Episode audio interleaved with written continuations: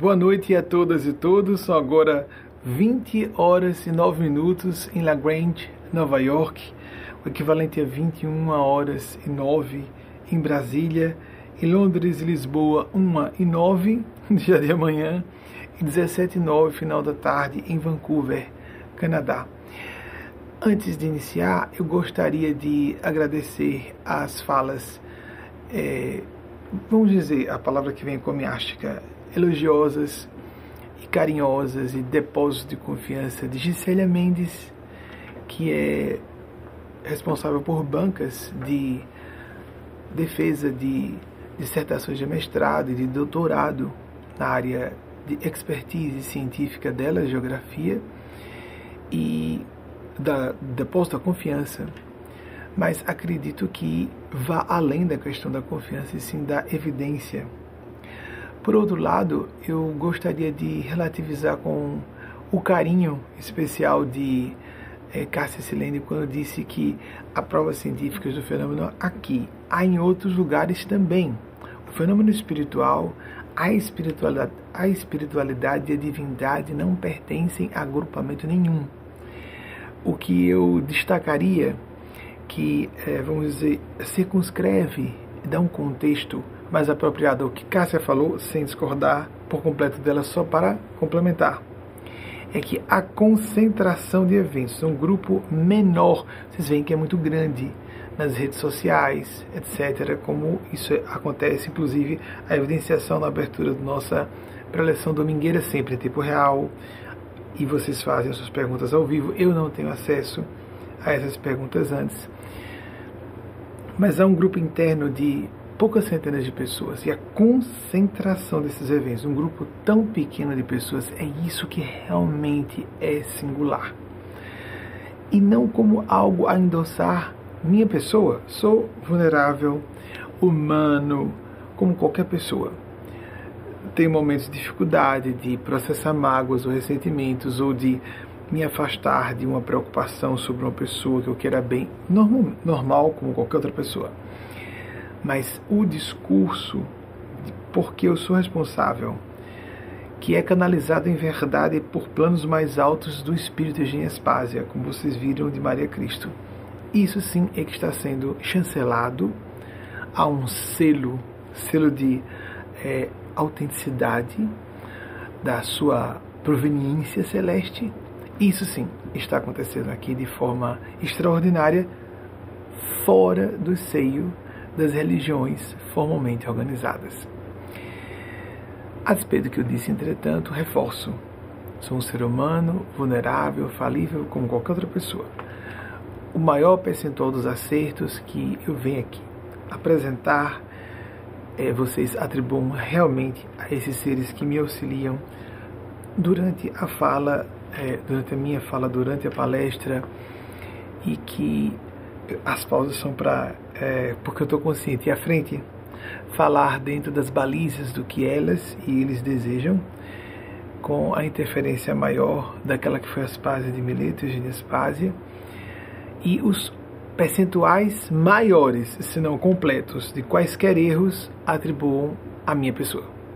Os erros atribuam a mim, os acertos a elas e eles. Ai de mim se não der testemunho, ai de mim se não disser isso. E fico feliz de dar esse testemunho, porque não há privilegiados ou privilegiadas nesse universo justo de Deus. Apenas há pessoas que se permeabilizam mais às influências excelsas por intermédio de suas escolhas diuturnas, pelas iniciativas a que nos permitimos, é, como é que eu posso dizer, meu Deus, orquestrar no dia a dia e assim favorecer na busca do bem comum, paradoxalmente muito mais o nosso bem pessoal. Aquilo que nosso Senhor Jesus disse, não aquele que abandone pai, mãe, fazendas, irmãos, irmãs, em meu nome, nome de um ideal superior, estava simbolizando um ideal superior, que não receba cem vezes mais nessa vida e na outra a vida eterna. Então já agora eu vou pedir a primeira vamos ver se faremos a, o desenvolvimento em resposta a mais uma pergunta, A primeira pode ser última, única, pergunta que venhamos a responder de vocês. A nossa equipe está fazendo a triagem, começam a chegar um pouco antes, inclusive, da palestra, mas de fato, para manter. E por que isso de ser ao vivo, como eu falo para vocês? Porque isso poderia ser negligente da minha parte, não é? Ter acesso à pergunta antes me permitiria me preparar melhor para dar uma resposta mais completa. Pois é, para que eu desse uma resposta mais completa. E é isso que eu não quero. Para que haja uma manifestação mais pura, uma epifania, numa melhor expressão, ou pelo menos uma, repetindo a palavra, expressão mediúnica de outros seres, se pode chamar de canalização, fenômeno psicofônico consciente, intuitivo, mas eles estão comigo aqui, às vezes, vejo-os, vejo-as à distância, não estão exatamente do meu lado. Isso é uma visão, às vezes, é, metafórica, figurativa, em alguns aspectos pueril, de que precise essa personalidade da outra dimensão estar exatamente ao nosso lado. Não, às vezes, lembremos o princípio da não localidade, da física quântica. Eles podem estar ou a ubiquidade, a manifestação em vários locais ao mesmo tempo, desses seres que se irradiam como um sol que lança seus raios a toda parte e pode chegar ao verme no ventre da terra, estando muito à distância. Vou pedir então já a primeira pergunta selecionada por nossa equipe para começarmos efetivamente a fazer esse trabalho de interação com os domínios de, da supra-lucidez da supra-bondade que é isso que vai nos salvar. Nós somos uma cultura de hipervalorização, exacerbação da cultura da inteligência, da informação, e nos esquecemos do capital, o visceral da nossa natureza humana, sentimentos, animais, nem inteligências artificiais têm sentimentos aquilo que nos leva a ter intuições, avaliações, mesmo no fundo moral, o discernimento, a percepção do certo e errado no campo moral. Isso somente nós, seres humanos, temos do nosso plano evolutivo nominal para cima, não abaixo de nós. Então, a primeira pergunta de vocês. Fausto Luiz Andrade, de Rio de Janeiro, capital. Gosto muito do povo do Rio de Janeiro. Que eventuais sentidos podemos deduzir da passagem? Eu vim para que todos, já estou colocando todos, né? Todos e todas. Eu vim para que tenham vida e a tenham em abundância. João décimo décimo. Fausto, eu não sei se você já nos ouviu dizer aqui que a espiritualidade maior que nós apresentamos considera que essa passagem específica dos quatro evangelhos canônicos é a que melhor exara os princípios gerais da nossa instituição, da nossa casa causa, da nossa organização movimento do Templo Escola de Eugênia Spásia. Vida em abundância. A ideia de atingirmos a completude de todos os departamentos de nossa existência, de não nos deixarmos restringir.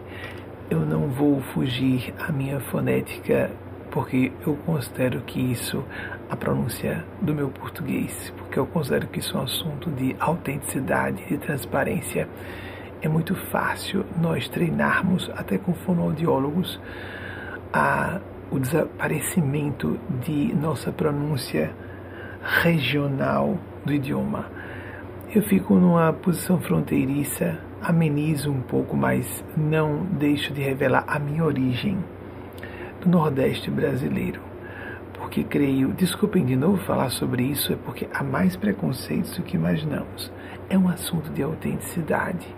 Se alguém perder de ouvir-me e quem eu represento por uma tolice provinciana primária, extremamente mesquinha como essa, lamentavelmente terá outras opções, talvez falaciosas, perigosas, mas não estará conosco. Então, a completude da manifestação de nossa alma, da nossa consciência em todos os setores de nossa condição humana, a parte física, a parte extrafísica, mesmo que estejamos encapsuladas ou ergastulados num aparelho de matéria densa como esse, físico, como você, que também está encarnado, encarnada, porque é quem esteja nos acompanhando agora aqui não está em corpos de matéria densa, porque existem corpos também ainda materiais, mas em faixas próximas à nossa, isso é tão fácil de aceitar quando falamos da teoria dos, multi, dos multiversos, quando se fala na teoria das supercordas, uma teoria concorrente, complementar à física quântica que está mais assentada e evidenciada é, por experimentos laboratoriais.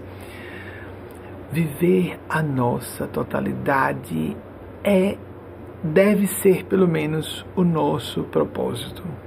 Aquilo que Maria Cristo, alguém pode perguntar o que houve que a gente colocou no início não no final.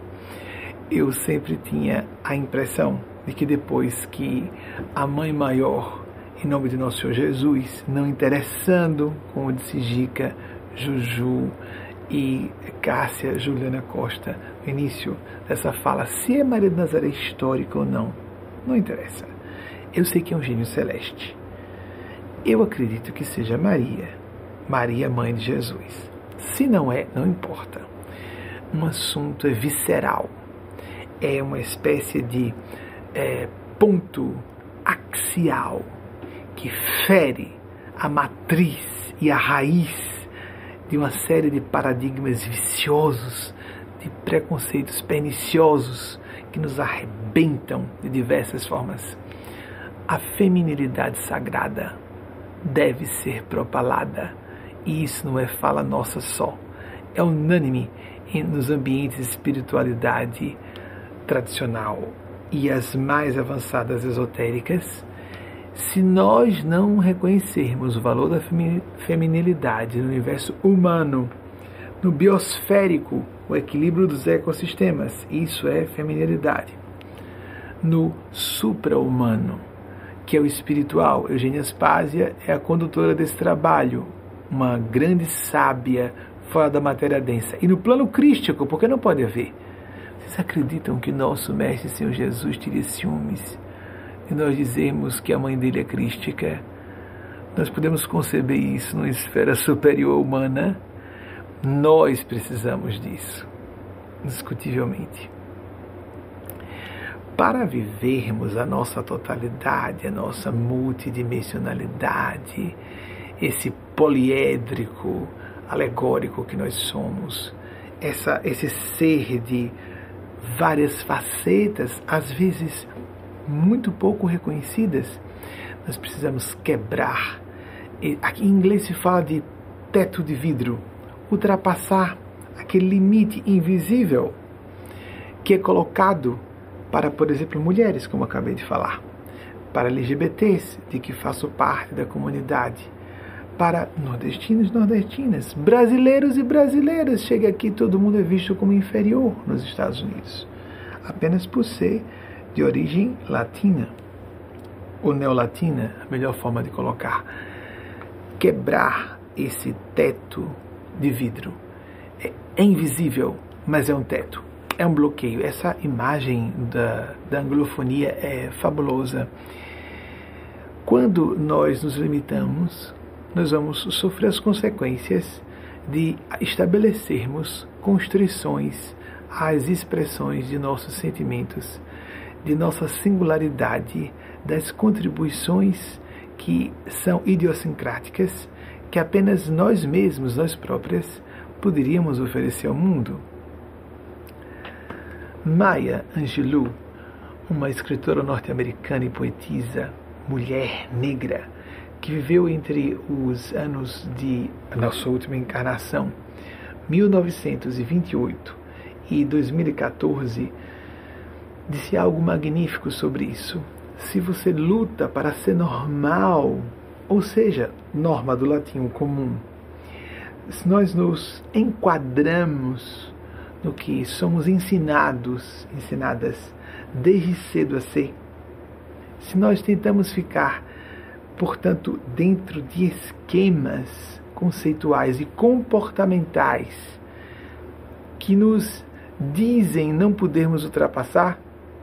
Então ela falou: se você luta para ser normal, pode nunca vir a conhecer o quão maravilhosa, o quão maravilhoso você pode ser.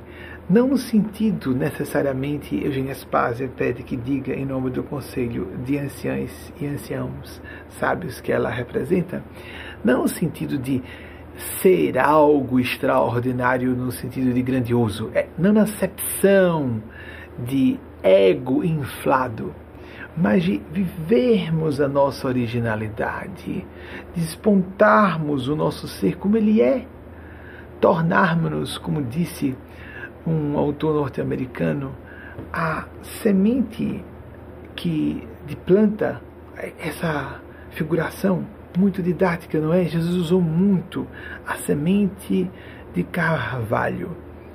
James Hillman, se não me engano, quebra a ideia de que nós podemos, ao ser plantados como uma fruteira, dar frutos de outra espécie de fruteiras. Precisamos descobrir que semente nós somos. A árvore que alegoricamente nós somos dá que gênero de frutos? Isso não é bem querer ser diferente ou querer ser melhor, é querer ser quem nós somos. Devemos ser quem nós somos.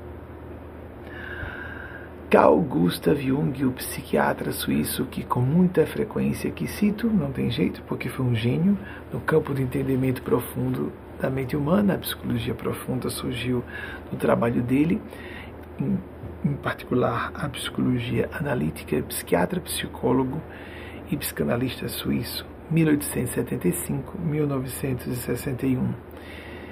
Disse-nos que a perseguição, a busca da normalidade é uma meta, é um objetivo de fracassados e fracassadas. Isso em inglês, embora ele tenha falado em alemão, ele é da região germânica de, da Suíça, que tem quatro idiomas oficiais.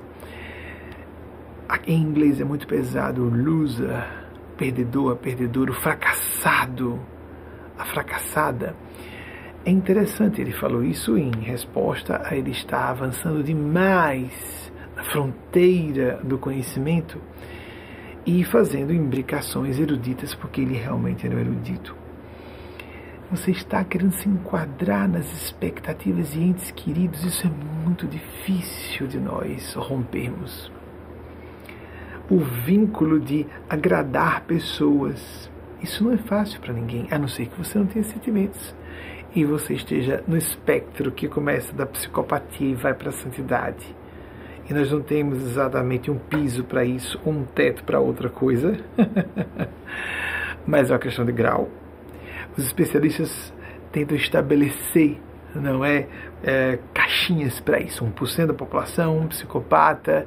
Bem, 3% seriam antissociais, então, antissociais, então haveriam, perdão, perdão, haveria, fica no singular, haveria 2%, isso significa desistir. Só para quem está com dúvida aqui, é tão comum esse erro, não é?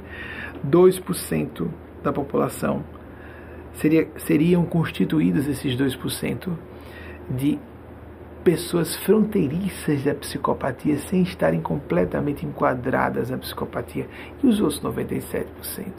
Exatamente, gradações variadas, até que cheguemos a um teto para a população média da Terra de pessoas excepcionalmente empáticas, compassivas, movidas, tracionadas muito sinceramente pelo desejo do bem comum.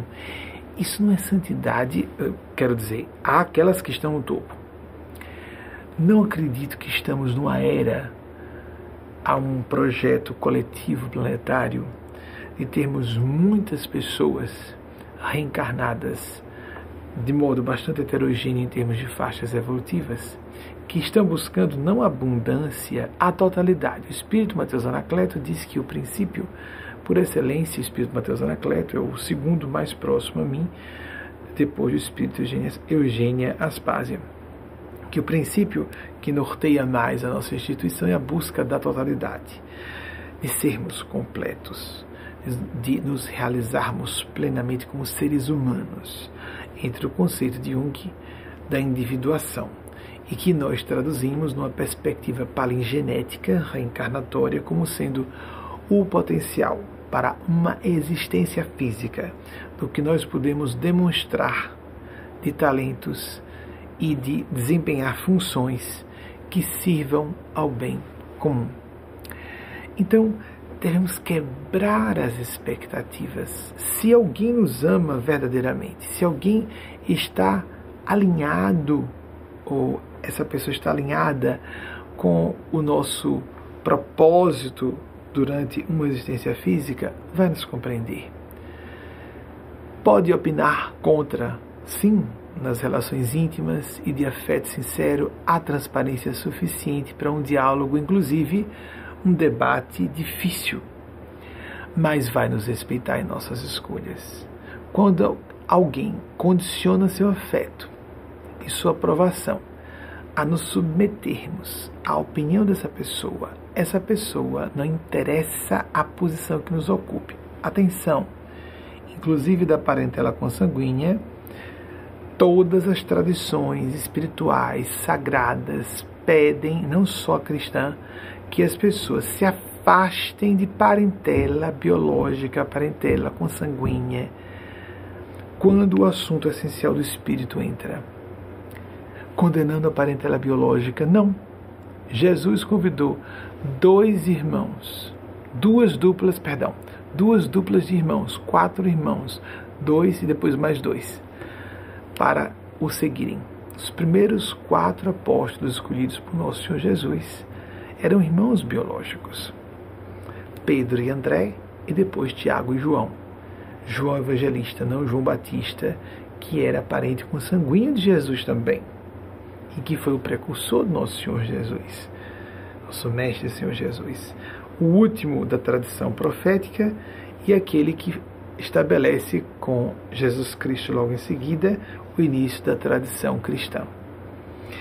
Com João Batista encerra-se o Antigo Testamento, com Jesus inicia-se o Novo Testamento para aqueles e aquelas que se permitem balizar espiritual e moralmente pelo pensar cristão. Na verdade, todas e todos nós somos já diretrizados, mesmo que não percebamos, pelo pensar cristão. Ele se inculcou de tal maneira no nosso inconsciente que nós estamos utilizando maneiras de pensar de Jesus sem notarmos. É só darmos uma lidinha nos evangelhos canônicos, os clássicos, porque são os mais próximos dos eventos narrados, e nós vamos ter uma ideia de como nós estamos não prestemos atenção no que eh, nos desperta uma, eh, uma ideia de diferenciação em relação à nossa cultura odierna. Não pensemos o que não parece contemporâneo. Observemos o quanto tudo aquilo nos parece apenas o normal. Nécios, por acaso, estáis tardos em inteligência? Mas cultuamos, não é? A déesse raison, a Deus a razão. Indubitavelmente, se for realmente a razão, Baruch Spinoza, o filósofo holandês de origem portuguesa, que viveu entre os anos 1632 e 1677, estabeleceu essa máxima extraordinária. Virtude é uma vida dirigida pela razão a razão amplo sentido de razoabilidade, de consciência de certo e errado, não razão o pensar lógico, analítico, de cálculo imediato, egóico, hedonista, portanto, que apenas nos bloqueia os potenciais, em vez de expandi-los. Nós temos que expandir as nossas percepções, ampliar a nossa noção de realidade, complexificar o nosso modo de pensar, elevar o nosso modo de sentir, para alcançarmos a plenipotência de quem somos. Ou o contrário, vocês viram na semana passada, quero dizer o contrário para uma visão externa, quando Gabriela Souto disse eu estava frustrada, em palavras minhas agora, traduzindo que ela estava frustrada, não estava realizada. Eu era apenas advogada. Aí as pessoas, como é que é? Apenas advogada, uma moça linda e carismática, articulada, bem falante. Eu queria ser maquiadora. é uma expressão artística, é inclinação vocacional. Quando a pessoa faz isso, ela pode estar, por exemplo, a maquiar uma pessoa quase como que servindo-a, não só no aspecto estético, mas energético, toque. Fisioterapeutas, massagistas, maquiadores, maquiadoras, cabeleireiros, cabeleireiras trabalham, imaginem, tocando a cabeça de outra pessoa. Nós somos muito representados na nossa neurofisiologia central quando estamos como disse, vinculados, é, ligadas a esses aparelhos de matéria mais densa. Eu vou passar já a nossa segunda pergunta. Fausto Luiz, a sua pergunta foi excelente. Essas respostas são provocativas de reflexões que você faça, que você busque trabalhar todos os dias, porque parece, como disse o sábio de origem indiana Krishnamurti, que nós, de tal maneira, nos ocupamos de muitas coisas em nossa agenda que nos esquecemos de dar espaço essencial. Nosso Senhor Jesus disse a mesma coisa, que muitos corriam para lá e para cá e não tinham tempo sequer para comer. E o alimento fundamental é isso: alma, espírito que nós somos, consciência. Isso não há inteligências artificiais. Existe de forma embrionária em animais nós percebemos que tem animais domésticos ou teve em algum momento sabe que há perfis psicológicos, há padrões de personalidade, há inclinações até de caráter. Nós vimos ali os primeiros rudimentos das expressões de sentimento nobre. Rudimentos, mas vão surgir além das sensações corporais instintivas as expressões emocionais, vemos, por exemplo, como cães, em particular, ficam alegres ou tristes na interação com seus cuidadores e cuidadoras humanos, humanas. Não gosto de dizer proprietários ou proprietárias. Nós teremos no futuro uma legislação protetora, mas muito defensora de animais. Inclusive, há diversos autores na área de etologia e biologia que discutem se nós podemos restringir o conceito de pessoa apenas a pessoas humanas. E eu concordo, nós concordamos, estou falando com os nossos amigos espirituais em conjunto, com as pessoas caninas, a existência de pessoas caninas, pessoas felinas, pessoas bovinas.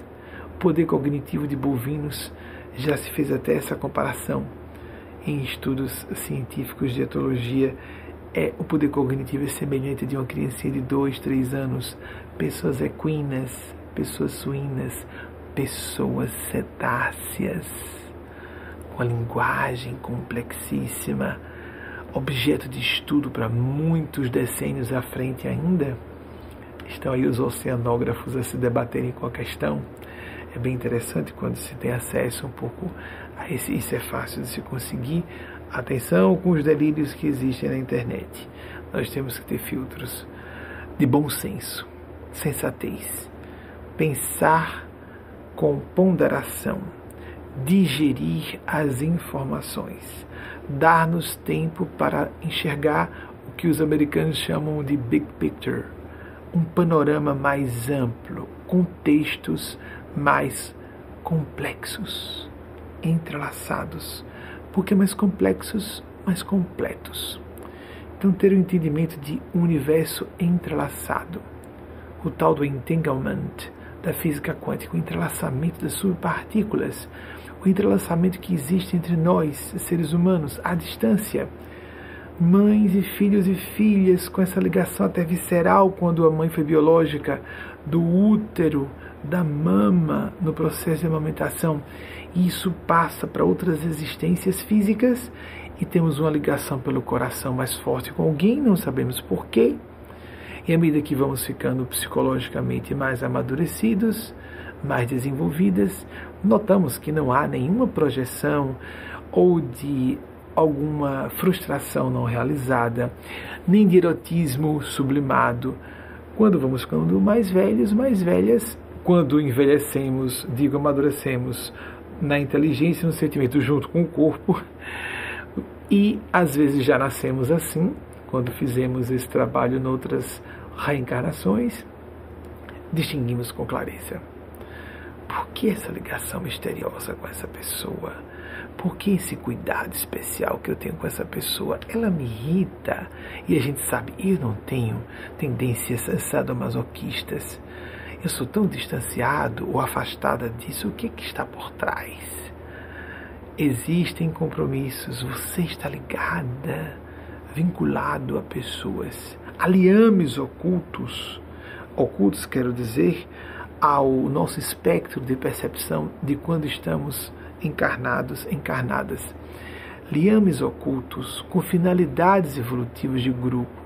Somos todos companheiros e companheiras de evolução. Estamos numa fase, como disse, em que a grande heterogeneidade, dissemos, botando plural, grande heterogeneidade evolutiva, mas as almas muito santas não estão entre nós. Temos gênios, nem sempre tão dedicados ou dedicadas, gênios mulheres, ao bem. Não tanto, mas principalmente gênios homens, não tão dedicados ao bem. Mas almas santas, não. É uma opinião minha, nossa, não entre detalhes, mas para que nós estejamos aqui como monitores, almas nobres reencarnadas, almas à frente, algumas pessoas que, como eu, canalizam essas almas que realmente são santas. Mas almas santas, não procuremos virtude excepcional em ninguém. Procuremos ser mais autocríticos e autocríticas. Façamos o nosso próprio exame de consciência como as tradições cristãs de diversas denominações propõem. Desligue-se da religião formalmente organizada, se for seu pendor, mas viva a sua forma de estabelecer, não importando ideologia política inclinações religiosas, sua formação acadêmica ou não, o que importa é que você perceba que está trilhando aquele caminho, a senda oculta. Não é claro. Antoine de Saint-Exupéry, o autor do Pequeno Príncipe, fala que o essencial é invisível aos olhos, isso é muito citado, não é? Mas é perceptível pelo coração, a intuição, o sentimento. Procure atinar-se para prestar atenção, focar essa voz interior. Intuere, intuição, a voz de dentro, a leitura, a inteligência para dentro é uma das, uma das possíveis origens etimológicas da palavra intuição, uma leitura de dentro. Precisamos afinar e afiar essa capacidade de ler fluxos, fluxos da nossa complicadíssima tessitura psicológica, que dificilmente pessoas encarnadas têm acesso a mais do que 10, 15% do que está imerso no seu inconsciente. Toda a forma de manifestação sincronística dos fluxos de eventos externos que nos espelham necessidades íntimas. E o fluxo inicial maiúscula que indica o tal do taoísmo, o caminho Jesus falou que era o caminho, a verdade e a vida. Mais uma vez, quem não for cristão ou cristã, e quase todas e todos respeitamos nosso Mestre Senhor Jesus, inclusive até ateus e ateias que o veem como um grande revolucionário, não só revolucionário no sentido é, cultural, mas no sentido político mesmo, nessa acepção de um subversivo que se uh, contrapôs a todo o poder estabelecido e que estava em favor de párias sociais e que pasmamos quando vamos ler os evangelhos, que estamos, estamos às vezes acostumados, ambientadas com as falas de nosso Senhor Jesus e esse homem falou isso naquela época e não escreveu. Foi o que conseguiram reproduzir por memória quatro pessoas. O último evangelho canônico de João, de, seria de João Evangelista, provavelmente um grupo de discípulos de João. Isso falam os estudiosos, os acadêmicos da área de religião comparada, teólogos, etc. Inclusive alguns que não são cristãos ou cristãs. Muito interessante, não é?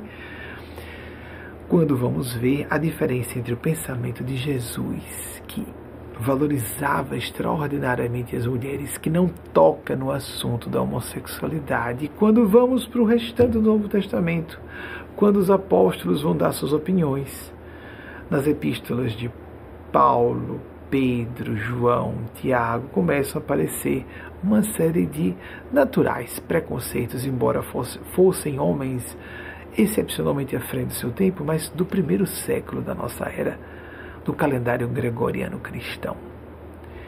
Mas quando vamos para Jesus, há uma intemporalidade única. Vamos passar para a próxima pergunta de vocês. Adriana Cai, Salvador Bahia. Poderia comentar sobre felicidade? Ótimo. Esse tema interminável, mas que nos ajuda a refletir sobre, como disse Joseph Campbell, Joseph Campbell Blaze, ou digo o sobrenome dele, o nome de família, ou digo o conceito Blaze, que melhor seria traduzido não como felicidade, perseguir a própria felicidade, mas sim a bem-aventurança. Um sentimento profundo de realização pessoal. A melhor proposta etimológica, na opinião do espírito Eugênio Spásia e de Mateus Anacleto, para a palavra felicidade vem da expressão latina fé lícitas, fé legítima, fé genuína. Nós podemos buscar a fé genuína de diversas maneiras, mas precisamos, em particular, nos desvencilhar de todos os atavios que nos castram a livre expressão do nosso ser. Acabamos por imbricar com a resposta à pergunta anterior. Thomas Paine, apesar de britânico, considerado um dos pais fundadores dos Estados Unidos da América, que viveu entre 1737 e 1809, disse-nos algo seminal sobre o assunto e que se tornou uma espécie de truismo, um axioma. É sempre assim. Algo é dito de forma extraordinariamente vanguardista num século muito recuado e depois se torna como que moeda de troca comum, um lugar comum. Uma obviedade, mas que para muita gente pode ser acessível para o inteligir, muito distante para o sentir. Thomas Paine disse: Minha pátria, lembremos, britânico, que se tornou um dos pais fundadores dos Estados Unidos, são muito reverenciados merecidamente. Grandes seres luminosos que desceram em conjunto. Quando nós vamos ler o que esses homens disseram, eram fazendeiros no meio do nada, no meio do mato, criaram uma sociedade altamente democrática, de, com princípios fabulosos, como disse Thomas Jefferson, da perseguição. Todo ser humano, o rascunho dele, que está no museu aqui em New England. Todo museu, se não me engano, é Filadélfia. Todo ser humano tem direito à felicidade. E os colegas dele corrigiram todo homem, porque ser humano incluiria a expressão ser humano incluiria mulheres e negros e negras. Mas Thomas Jefferson, o redator original da Carta Magna, a Constituição norte-americana, que é a mesma, a mesma que foi, se não me engano, lavrada em 1787, está em vigor até hoje. Houve emendas, houve emenda que anulou emenda, outra, mas é a mesma Constituição até hoje, como disse o pensador Tácitos. Quanto mais leis tem um Estado, mais corrupto ele é. Não sei se eu estou me lembrando do meu país de origem, mas me sinto brasileiro de coração. Me entristece o que acontece no Brasil, o que está acontecendo. Mas o que nós podemos falar sobre felicidade para vivermos essa felicidade? Vejam que coisa forte que disse o escritor alemão Hermann Hesse. 1877-1962, quase bateu né, nos anos de vida, início e fim de Jung. E ele viveu na Suíça e desencarnou na Suíça. E houve quem perguntasse se um havia conversado com o outro, eles não conviviam. Então Hermann Hesse disse que não há nada mais bestial, em palavras aproximadas, selvagem, perverso sobre a face da terra do que o homem, ele falou o homem, o ser humano médio, normal, normal. Que triste isso, não é? Que reflitamos. Nessa quadra crítica da história da humanidade, queremos fazer parte do problema ou parte da solução. Não pensemos, eu sou cristão, cristã, logo o mal não me afeta. Ou o mal não tem espaço no meu coração. Isso é impossível. A todos nós, seres humanos, somos falíveis. Temos que partir dessa premissa para não cairmos no resvaladouro diabólico do fanatismo. E a atitude fanática não existe só no campo religioso, existe na esfera política, na científica. Porque antes de alguém ser cientista, é ser humano, na filosófica, na artística, na familiar. Eu sou uma mãe perfeita, porque eu coloco meus filhos acima de tudo. Um pai absolutamente comprometido. Você enxerga os seus lados sombrios. Se você não percebe os seus aspectos sombrios, você facilmente será manietado por forças que podem ser seres inteligentes ou leis automáticas do psiquismo coletivo. Você pode ser usado como uma marionete ou um fantoche dessas forças contra o bem dos seus próprios filhos e filhas. E só perceber isso bem à frente no tempo, ou mesmo não só no tempo dessa existência física, mas no além-túmulo ou noutra reencarnação. Que fujamos desses horrores. Lembremos, que Pedro, isso é um pensamento cristão, o mais genuinamente cristão que nós poderíamos apresentar sobre o assunto. Num certo momento, isso é fácil encontrar, até assim, quem quiser fazer Google it, no verbo, né? Google it. Então, dê, dê uma pesquisada navegada. É para quem não tiver um evangelho em casa, tiver preguiça de pesquisar. Num certo momento, Jesus pergunta aos seus apóstolos, os discípulos mais próximos dele e discípulas, quem ele era. Cada um diz alguma coisa, até que Pedro, aquele que Jesus disse: Simão, tu és Pedro, e sobre essa pedra edificarei minha igreja. Os católicos e católicas dizem que essa igreja é a igreja católica. É uma interpretação. Não existia nenhuma divergência na origem do cristianismo. Surgiram várias cisões no correr da história, e uma delas é a Igreja Católica, que surgiu mais ou menos pelo século IV da nossa era. Isso é um estudo acadêmico, isso não é opinião minha. Desde Orígenes, por exemplo, Orígenes, um dos pais, um dos pais da Igreja cristã, Orígenes falava abertamente de reencarnação. Mas desde o concílio, o segundo concílio de Nicéia, foi é, abolida a maior parte das manifestações ou indicações de reencarnação por interesse de Justiniano e sua esposa, que, como imperador e imperatriz, não desejavam retornar na condição de escravos. O que, que vocês acham que aconteceu com eles? Voltaram como na reencarnação seguinte? Não sei, vou deixar que vocês respondam por si mesmos, por si próprias. Nós não podemos dar ordens às leis da natureza inclusive as divinas espirituais. Porque existem leis que as da natureza são divinas espirituais também. Não precisa haver uma sentença seja, que seja expedida por um magistrado do além, para que, digamos, alguém escorregou na beira do precipício, punição, cair daquela altura e despedaçar, se esborrachar-se no fundo do abismo.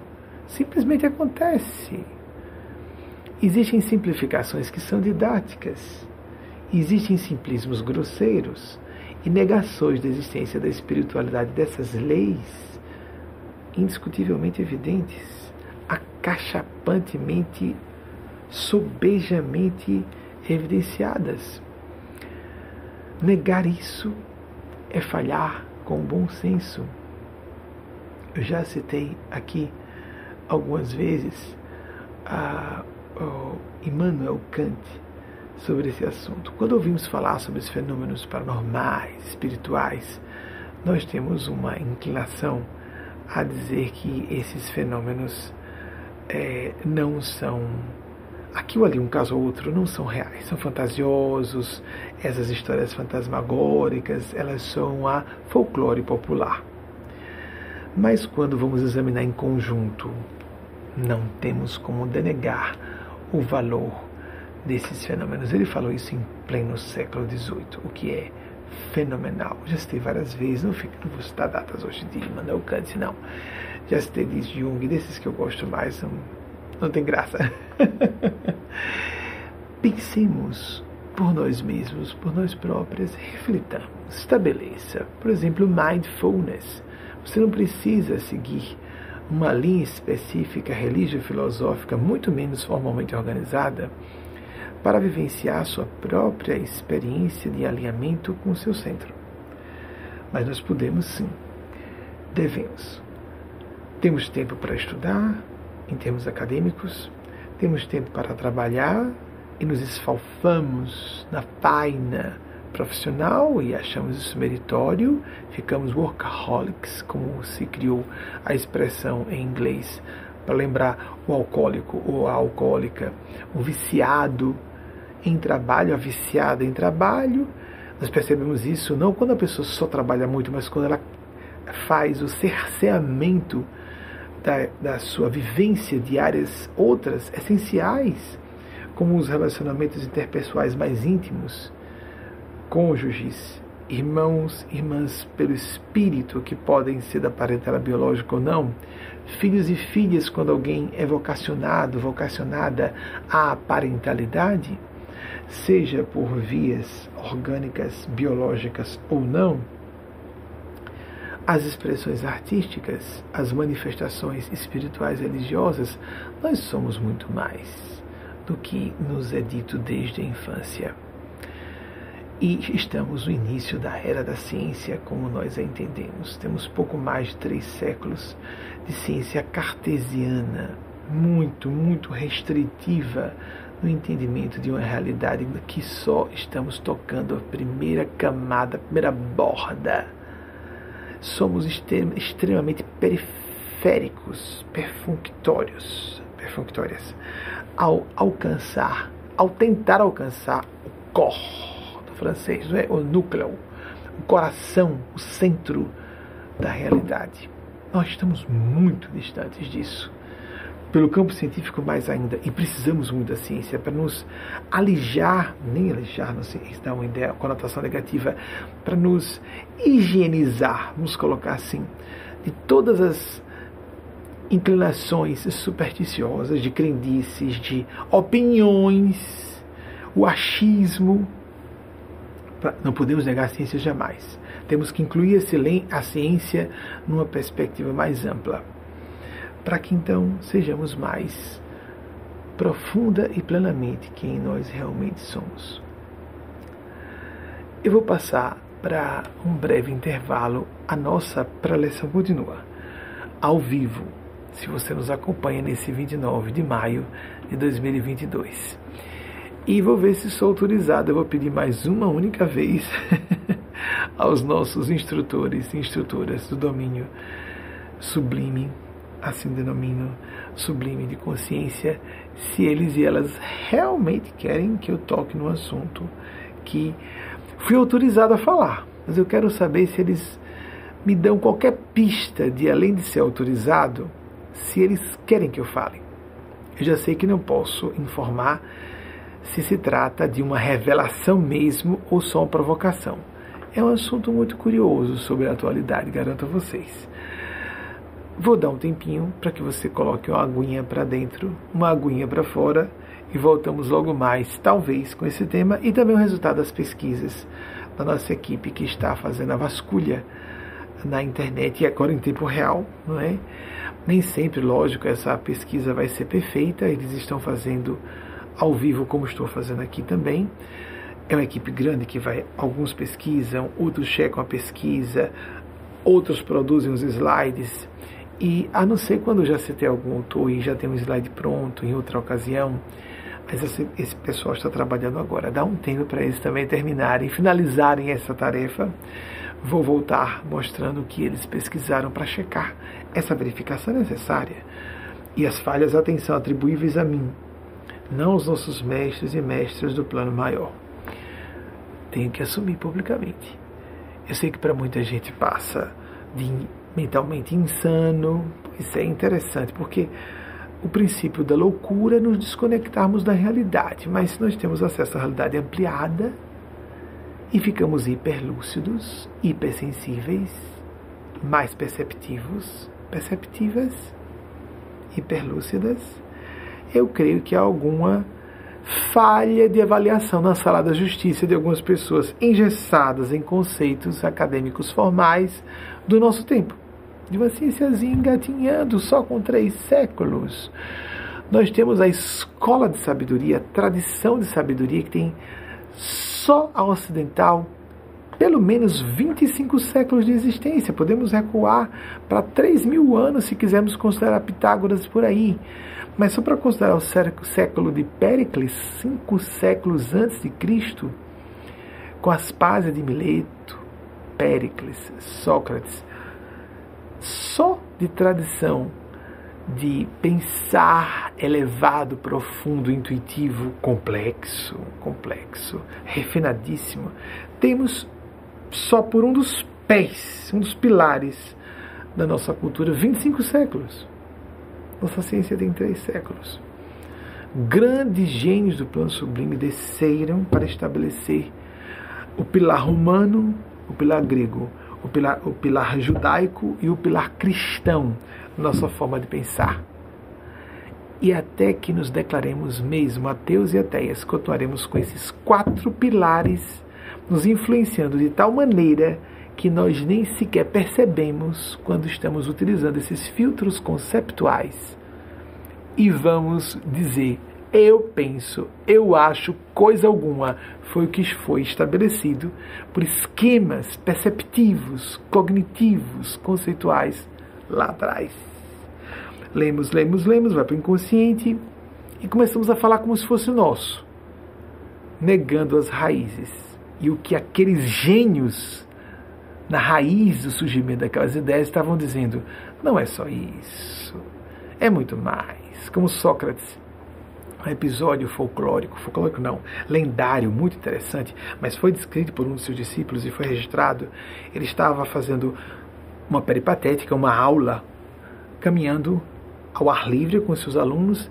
Ele fala que o Daimon o avisou que havia um javali e graças a isso ele e seus alunos foram salvos, porque um javali pode até matar um ser humano. Quem avisou? Meu Daimon. Ele estava em comunicação com o mundo espiritual. Ah, mas era um tempo primitivo. Leiam Sócrates. Vamos nos remontar aos clássicos um pouquinho. Não sejamos tão arrogantes. Não sejamos tão presunçosas não sejamos tão pretensiosos, vamos ampliar um pouquinho o espectro das nossas avaliações, dos nossos estudos, para que não digamos asneiras para pessoas que conhecem um pouco mais do que só o tate-bitate das informações de hoje, porque somos afogados de dados, dados, dados. Dados não são conhecimento informações meramente não indicam um pensar profundo que dê coerência a um todo, um fio que integre num todo coerente uma maneira de enxergar o mundo. E muitas vezes nos enquadramos na academia e de tal maneira, como disse Gica, nós escolhemos algumas pessoas que nos balizem a forma de estabelecer convicções. Mas apenas balizem, não podemos nos fechar completamente. Sei que ela partilha dessa minha opinião. Gica, um beijo no seu coração, princesa. Chame minhas amigas queridas de princesas, todas elas. E não estou embonecando nem infantilizando. Essas mulheres são auto-empoderadas e não, nem, não tem nem como, né, Gica? Gisélia. Gisélia Mendes, a professora doutora em geografia que deu o depoimento nisso, essa palestra. Não há nem como trazer essas mulheres, como por exemplo a revolucionária professora doutora em direito penal é, Daniela Costa, também amiga e irmã aqui, que uh, nas universidades federais do Brasil existe apenas uma única cátedra de justiça restaura, restaurativa e uh, é algo revolucionário, é uma irmã ideal da nossa casa que trata do empoderamento, não só ela que é uma mulher branca, linda, sexy e posso falar porque sou homem gay, não estou aqui dando uma cantada pública, seria uma grossura, não é?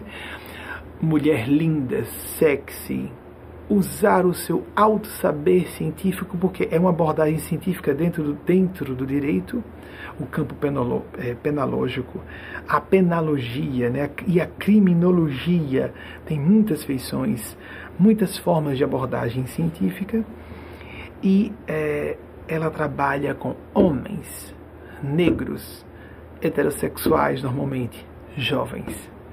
A ideia da nossa cultura é quase um pressuposto, é bem isso. Preconceito é isso, né? um pressuposto automático.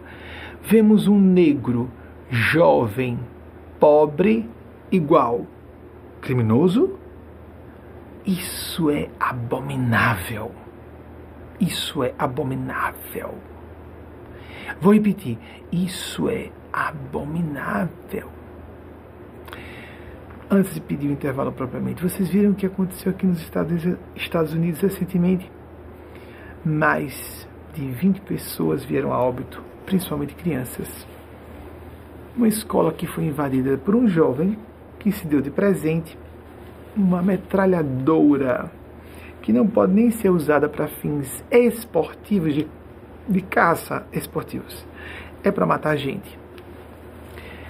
Pois bem, nesses 100 dias, mais de 200 eventos de tiroteios semelhantes a esse levaram a quatro óbitos ou mais, 100 dias deste ano. Já houve mais de 200 eventos. Tanto que o ímpeto atual presidente norte-americano Joe Biden veio a público dizendo: Eu não aguento, estou cansado disso, eu não aguento mais palavras aproximadas. Bonito isso, botando sentimento. Né? Os, os, assessores e assessoras ficam, meu Deus, ele está falando demais. Eu, eu não aguento mais. Isso acontece em uma parte do mundo. Mas no Brasil, a quantidade de pessoas que são, que têm sua vida eliminada por armas de fogo ou equivalentes, às vezes com tortura, o número é maior. Mas o que acontece? Às vezes há uma execução sumária de pessoas, às vezes por autoridades policiais, aos milhares. Quem são os alvos preferenciais? Homens, jovens, negros. Isso é de nos dar ojeriza isso deve nos horrorizar. Nós não podemos perder a capacidade de nos horrorizar, disse Thais Bezerra. Numa certa ocasião, quando falávamos da necessidade de cobertura vacinal à nossa população brasileira, é, quando estávamos com esse problema há pouco tempo, o horrorizar é o mesmo que a capacidade de nos maravilhar, os dois polos de uma mesma capacidade, nos maravilhar, nos deslumbrar, não no sentido de desconectarmos nossas mentes da, do que é razoável, mas a capacidade de nos assombrar, como disse Albert Einstein, 1879, 1955, esperem que eu cite novo Einstein com as datas, me deixaram logo Immanuel Kant, que eu gosto mais. Tirou, me tiraram Immanuel Kant de foco, mas tudo bem.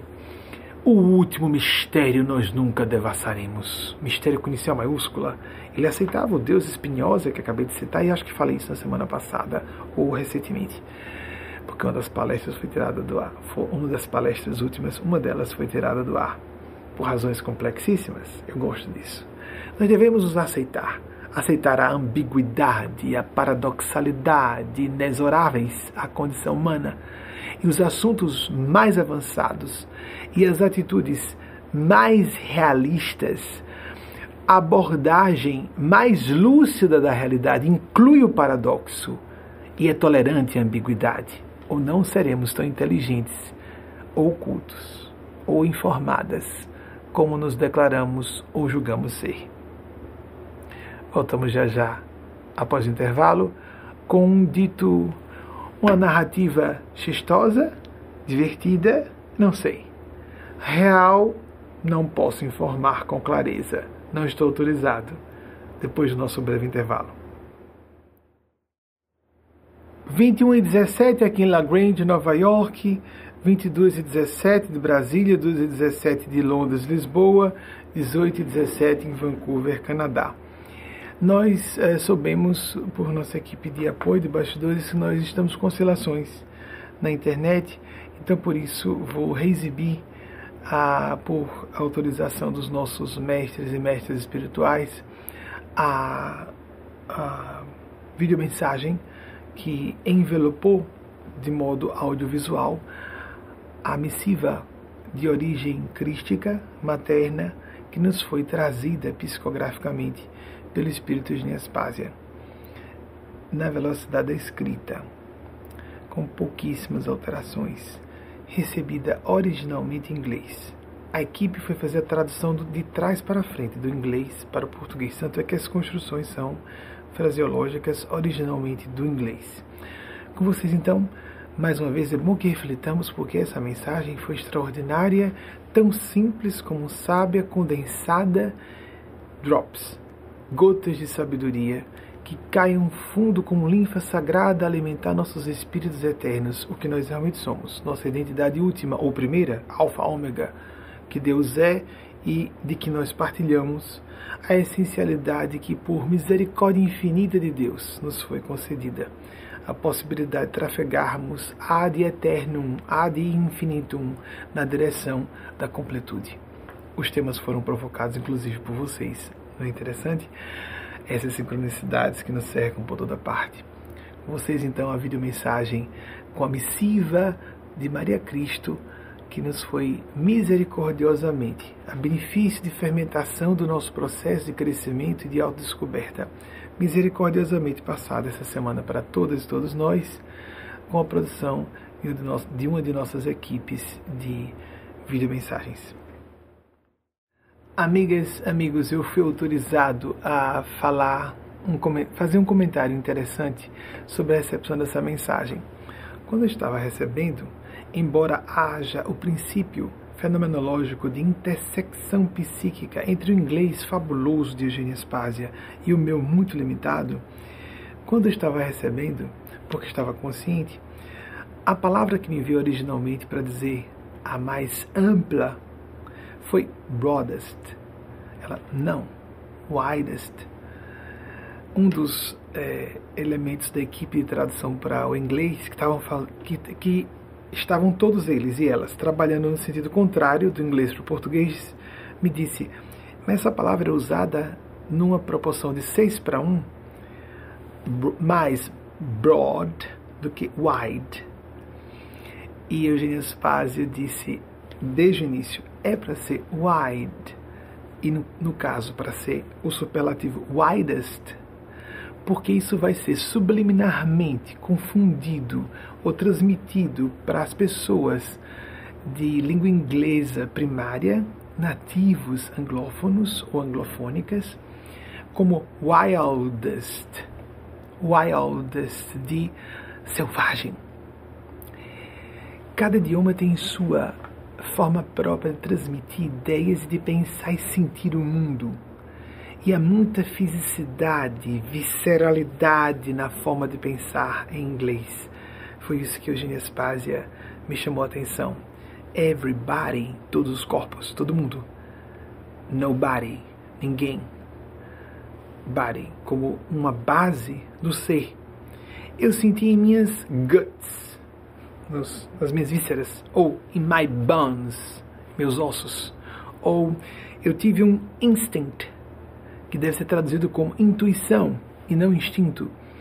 Então, quando ela disse wildest, querendo, na verdade, dizendo widest, wildest seria a pronúncia correta, mais, mais próxima do correto, minha pronúncia não é boa.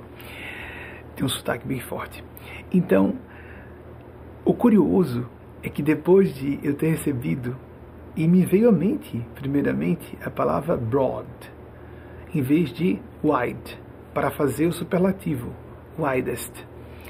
O curioso é que uma amiga, Belly Treg, que é foi graduada em Relações Internacionais aqui nos Estados Unidos, disse: Eu achei tão estranho. Ela me disse: Benjamin, quando eu fui ler, eu li wildest, não widest. E um outro rapaz, é, Daniel Brigato, que era professor de inglês antes de imigrar para os Estados Unidos, então tem um inglês excelente, a ponto de as pessoas não saberem o sotaque dele de onde é, disse: Eu falei, eu fui ler e li Wildest. Então houve a confirmação, equipe pequena, tem até uma nativa que disse esse plentiful, né? Uh, o melhor é, uh, desculpe, plant, uh, plentitude, plentitude o mais comum é plenitude. Sim, era o mais fácil até para mim, como lusofônico, usar uma palavra que é ipsis literis, letra a letra. A mesma coisa em português, plenitude, só se pronuncia diferente, plenitude.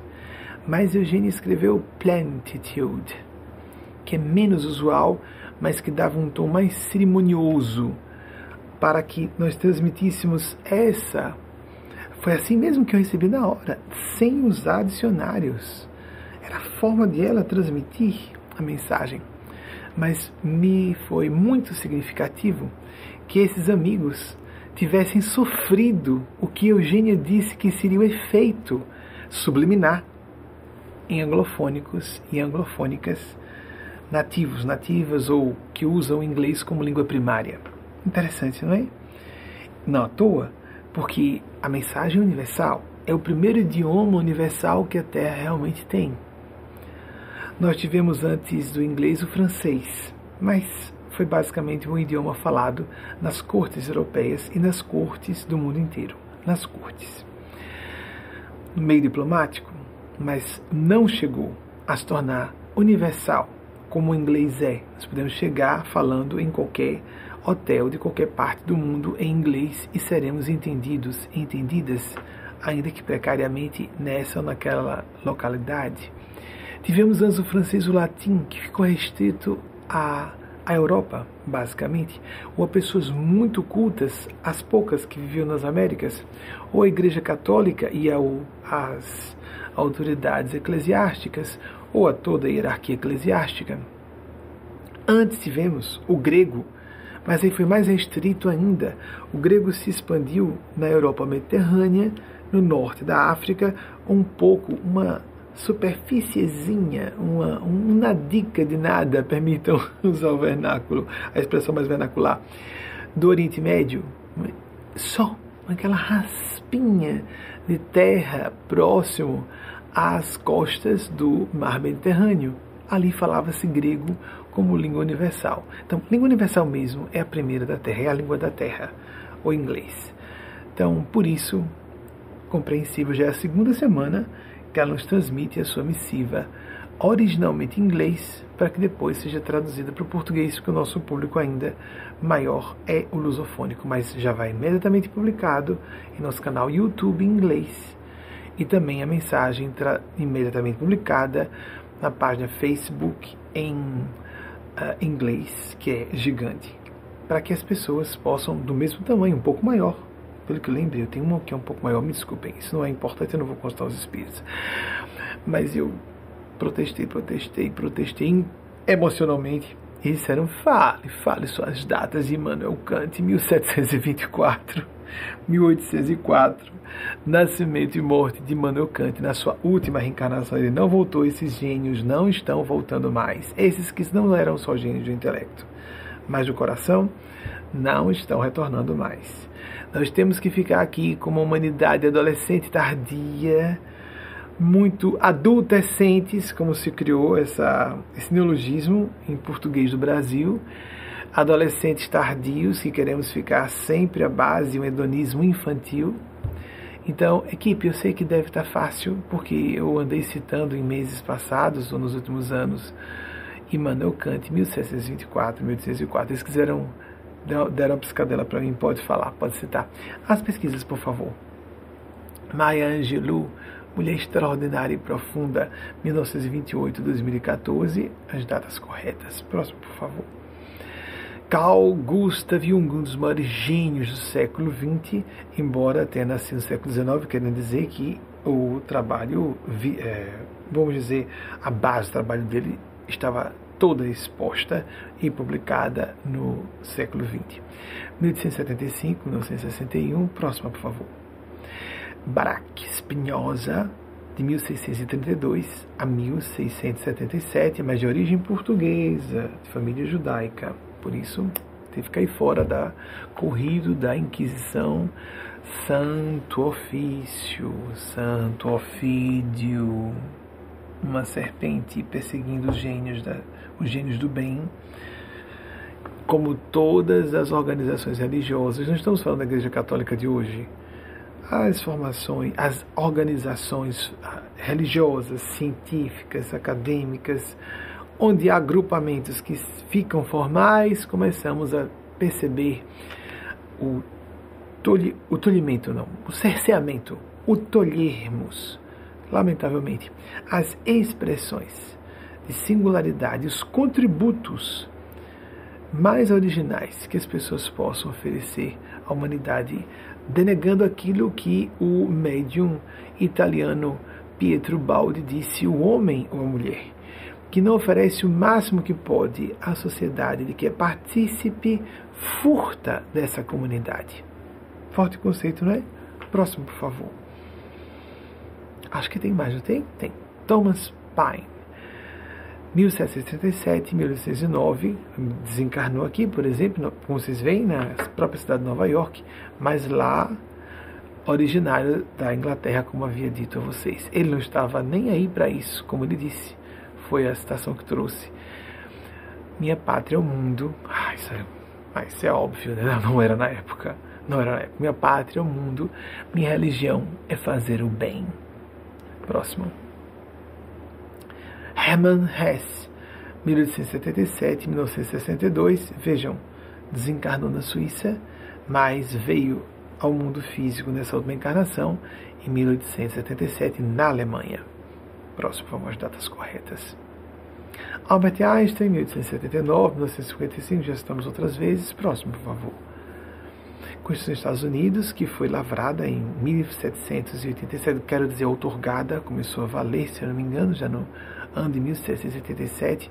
Eu tenho um pouco de dúvida se ela já começou a valer em 1787 ou só em 1791, mas estava conclusa e assinada por todos os signatários em 1787. Próximo, por favor, tem mais alguma? Immanuel Kant, já estava pronto, 1724, 1804. Eu gosto muito de Immanuel Kant. Me deslumbrei na adolescência quando tive contato com ele, embora de difícil, uh, difícil elaboração. Né? É uma forma de pensar que nos conclama a não ficarmos simplórios a, ou simplórias, sermos um pouco mais abrangentes em nosso entendimento de mundo. Ai, vamos para a ousadia e o atrevimento.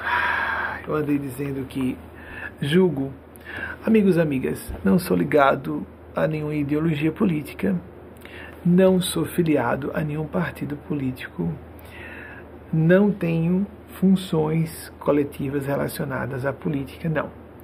Minha função é espiritual. Mas espiritualidade, por inerência, é uma atividade que deve se irradiar em todas as disciplinas do conhecimento e da ação humanas. Todas as áreas humanas de conhecimento e de ação. E somos conclamados e conclamadas, como temos aqui com frequência citado Martin Luther King Jr., não vou citar as datas para não se colocar de novo aqui, que era um pastor evangélico, às vezes a causas públicas de defesa de minorias, de direitos civis individuais e o bem comum. Fui autorizado por Eugênia Spásia e seres acima dela a falar isso com vocês, mas não a dizer, olhem só, fui autorizado a apresentar essa narrativa, mas eu não posso informar a vocês se se trata de uma revelação ou algo simbólico ou algo só provocativo. Disse no ano passado que talvez Sua Majestade Dom Pedro II tenha retornado aos proscênios da reencarnação e que Sua Majestade Dom Pedro II, que era republicano e abolicionista, tinha, por exemplo, muito pudor com a sua condição de imperador, se sentia privilegiado, visitou os Estados Unidos na década de nos, entre os anos 1876 e 1877, ele esteve por aqui. E foi de tal modo encantador para os americanos e americanas, com sua atitude despretensiosa, chegou-se a, a, dizer em, imprensa, em uh, publicações da imprensa da época que ele se vestia como um fazendeiro. Isso não é uma pessoa da realeza. O Brasil em 1880 era o quinto maior império do mundo. Não, nunca foi um país desimportante. O Brasil nem naquela época era. Só um pouco mais na era recuada colonial. Mas o Brasil século XIX não era pouco importante. De tal modo fascinou que, se não me engano, na Pensilvânia chegou a ter mais de 4 mil votos espontâneos para a presidência da República dos Estados Unidos da América.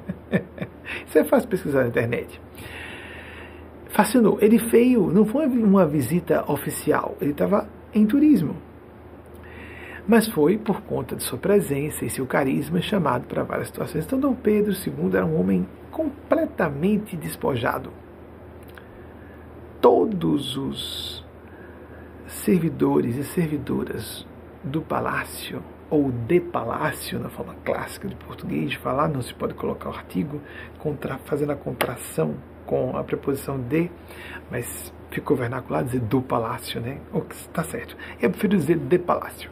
Os funcionários e funcionárias de palácio eram todos negros e negras alforriados e alforriadas e assalariados, assalariadas, com o salário do próprio imperador, não pelo Estado brasileiro. As refeições eram preparadas por Sua Majestade a Imperatriz Teresa Cristina, com apenas uma única auxiliar, ou seja, ela própria preparava despretensiosamente. A imperatriz não podia dizer: meu marido, Bronco, não quer deleitar-se com os privilégios da monarquia e de ser imperador, mas eu vou, não é? Não, ela acompanhava, despretensiosa. Então, parece que Sua Majestade, a Imperatriz Teresa Cristina, retornou. E vimos recentemente um casamento da, das duas personalidades que teriam retornado. Não sei se faço aqui um, é, vamos dizer, uma narrativa divertida, se estou fazendo aqui uma brincadeira epistolar do além, uma fofoca paranormal, colunismo mediúnico espiritual. O que é isso? Ou só provocando um pouco o pessoal que fica nervoso, porque eu me sinto conservador, não, diria conservador, diretista progressista. Se fosse norte-americano, diria que sou democrata porque aqui os dois grandes partidos são de direita, não é? Só que um conservador e outro o outro progressista. Então eu diria que sou um conservador, um direitista progressista.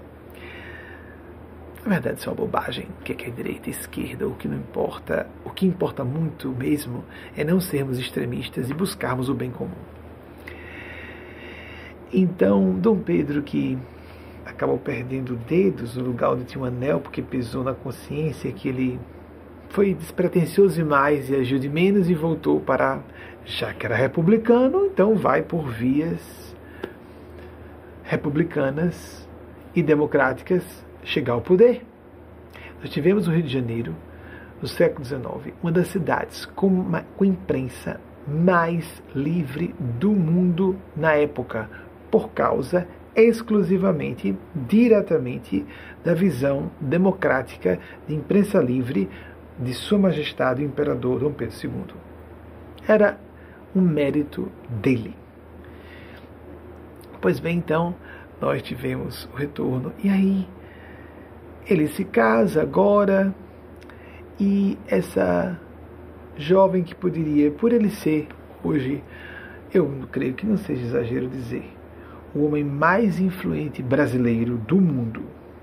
É uma pessoa que abre a boca e o mundo inteiro ouve. Saiu recentemente na capa da Time. A gente não concorda com tudo que ele diz, é normal. Nós não precisamos concordar. Não sou petista, não sou lulista, amigos, amigas, nem estou afirmando categoricamente que ele seja Dom Pedro II. Você fique à vontade para gargalhar, para levar a sério, para pensar a respeito. Mas então, uma moça que desde 1983 e aderiu e ao movimento é, criado por Luiz Inácio Lula da Silva, eu posso estar distorcendo alguma informação, já disse, não sou um aficionado pela área, pelo assunto. Não gosto do assunto de política, estou no, no assunto de espiritualidade, mas ela não. Vai se casar com o próprio Lula e ela está agradecida. Wagner, prepare essa foto. Está agradecida, enternecida. Mas ela não está desmaiada. Vejam, gente. Ela parece que está borrando a maquiagem de emoção. Uma festa fechada para pouco mais de 200 pessoas. Ele está colocando a aliança no dedinho dela. Está dizendo juras de amor. Mas ela parece tão tranquila, não é?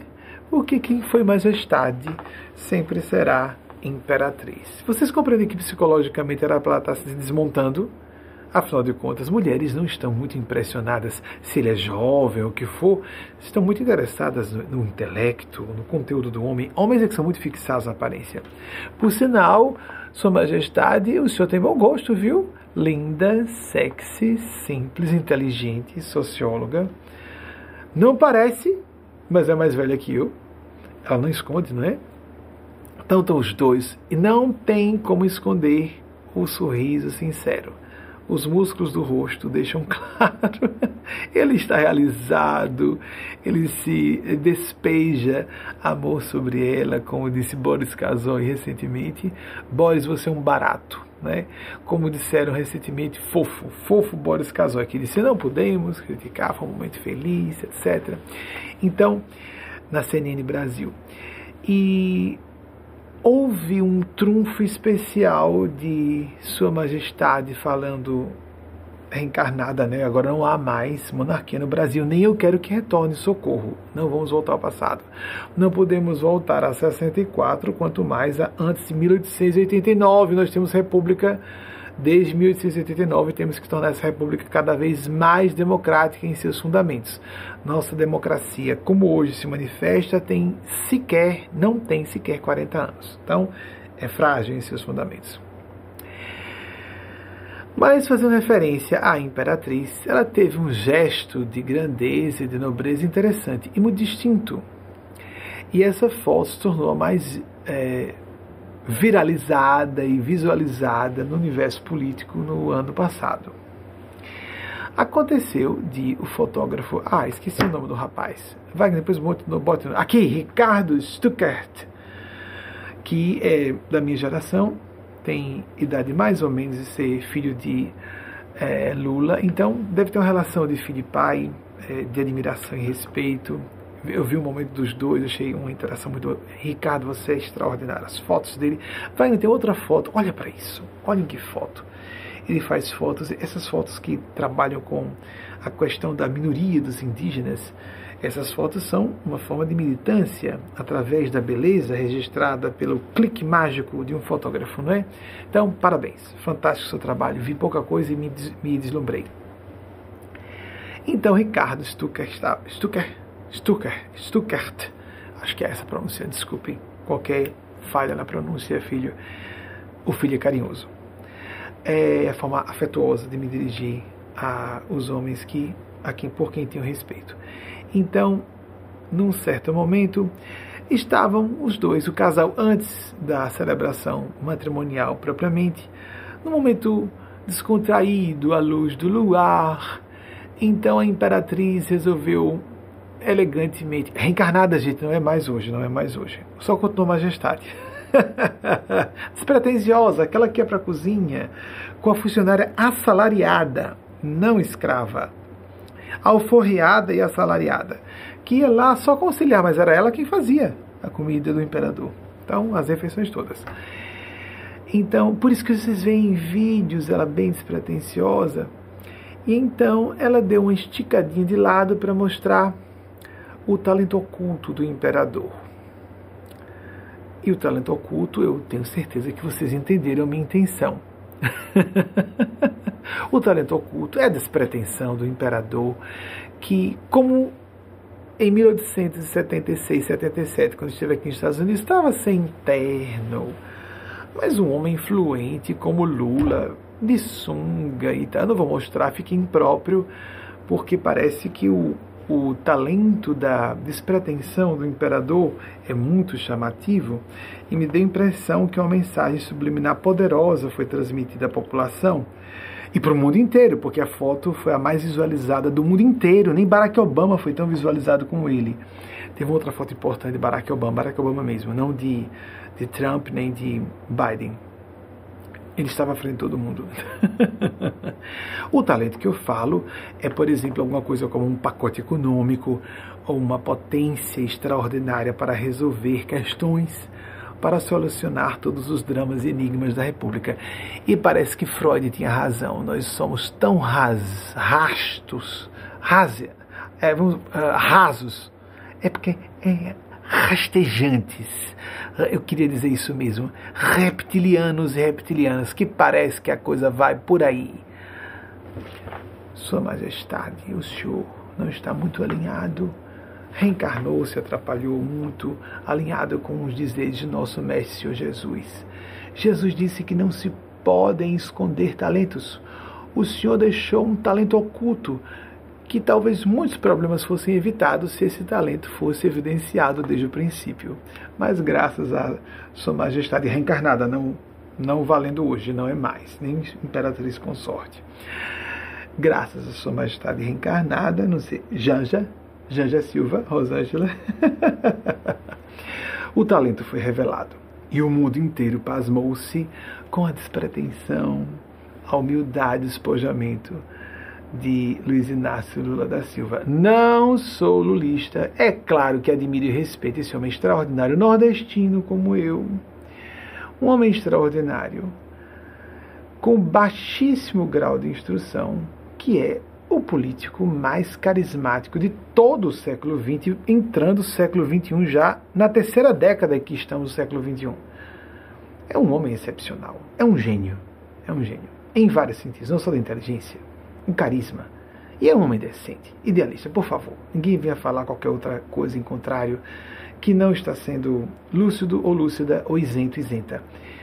Há corrupção em partidos esses ou aqueles, em todos. A corrupção é institucionalizada no Brasil de uma maneira vergonhosa no cenário internacional. O poder sempre corrompe em todos os países, em todas as culturas, mas no Brasil a coisa é feia. Posso falar como brasileiro, apaixonado pelo meu país, componente do povo brasileiro, que no nosso caso a coisa é potencializada de forma desgraçada, porque é uma desgraça para a população. Então, com um cortezinho para que os talentos ocultos não fiquem tão à mostra, essa é a foto à luz do luar tão, tão despretensioso, né? Chega e tá coradinho, feliz da vida. Bom gosto, Sua Majestade, ela é linda, linda e sexy, e intelectual, e despretensiosa, etc. A luz do luar, Vejam que ela se inclinou um pouquinho para o lado assim, para que o talento oculto do imperador ficasse à mostra. Sua Majestade não oculte talentos, mas acho que essa foto pode ter feito. Uh, ter, ter feito algum efeito, talvez significativo. Será que Freud tinha tanta razão no resultado das eleições? Que tristeza, não é, gente? Mas é. As pessoas são tão avaliadas pela aparência. Nós esquecemos que somos essência.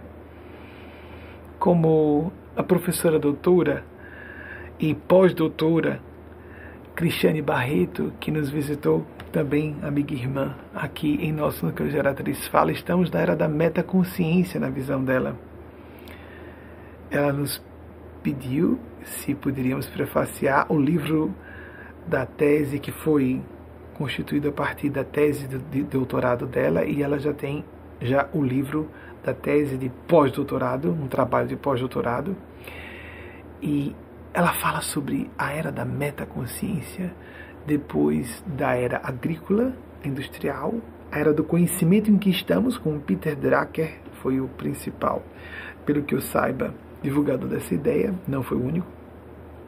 E agora estamos na época da, da era da metaconsciência Precisamos ser conscientes no sentido não só político, não só profissional, não só sermos responsáveis, éticos, mas pós-éticos, supralúcidos, suprassensíveis.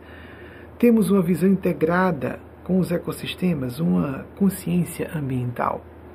Temos que ter uma visão de que não estamos sós no universo.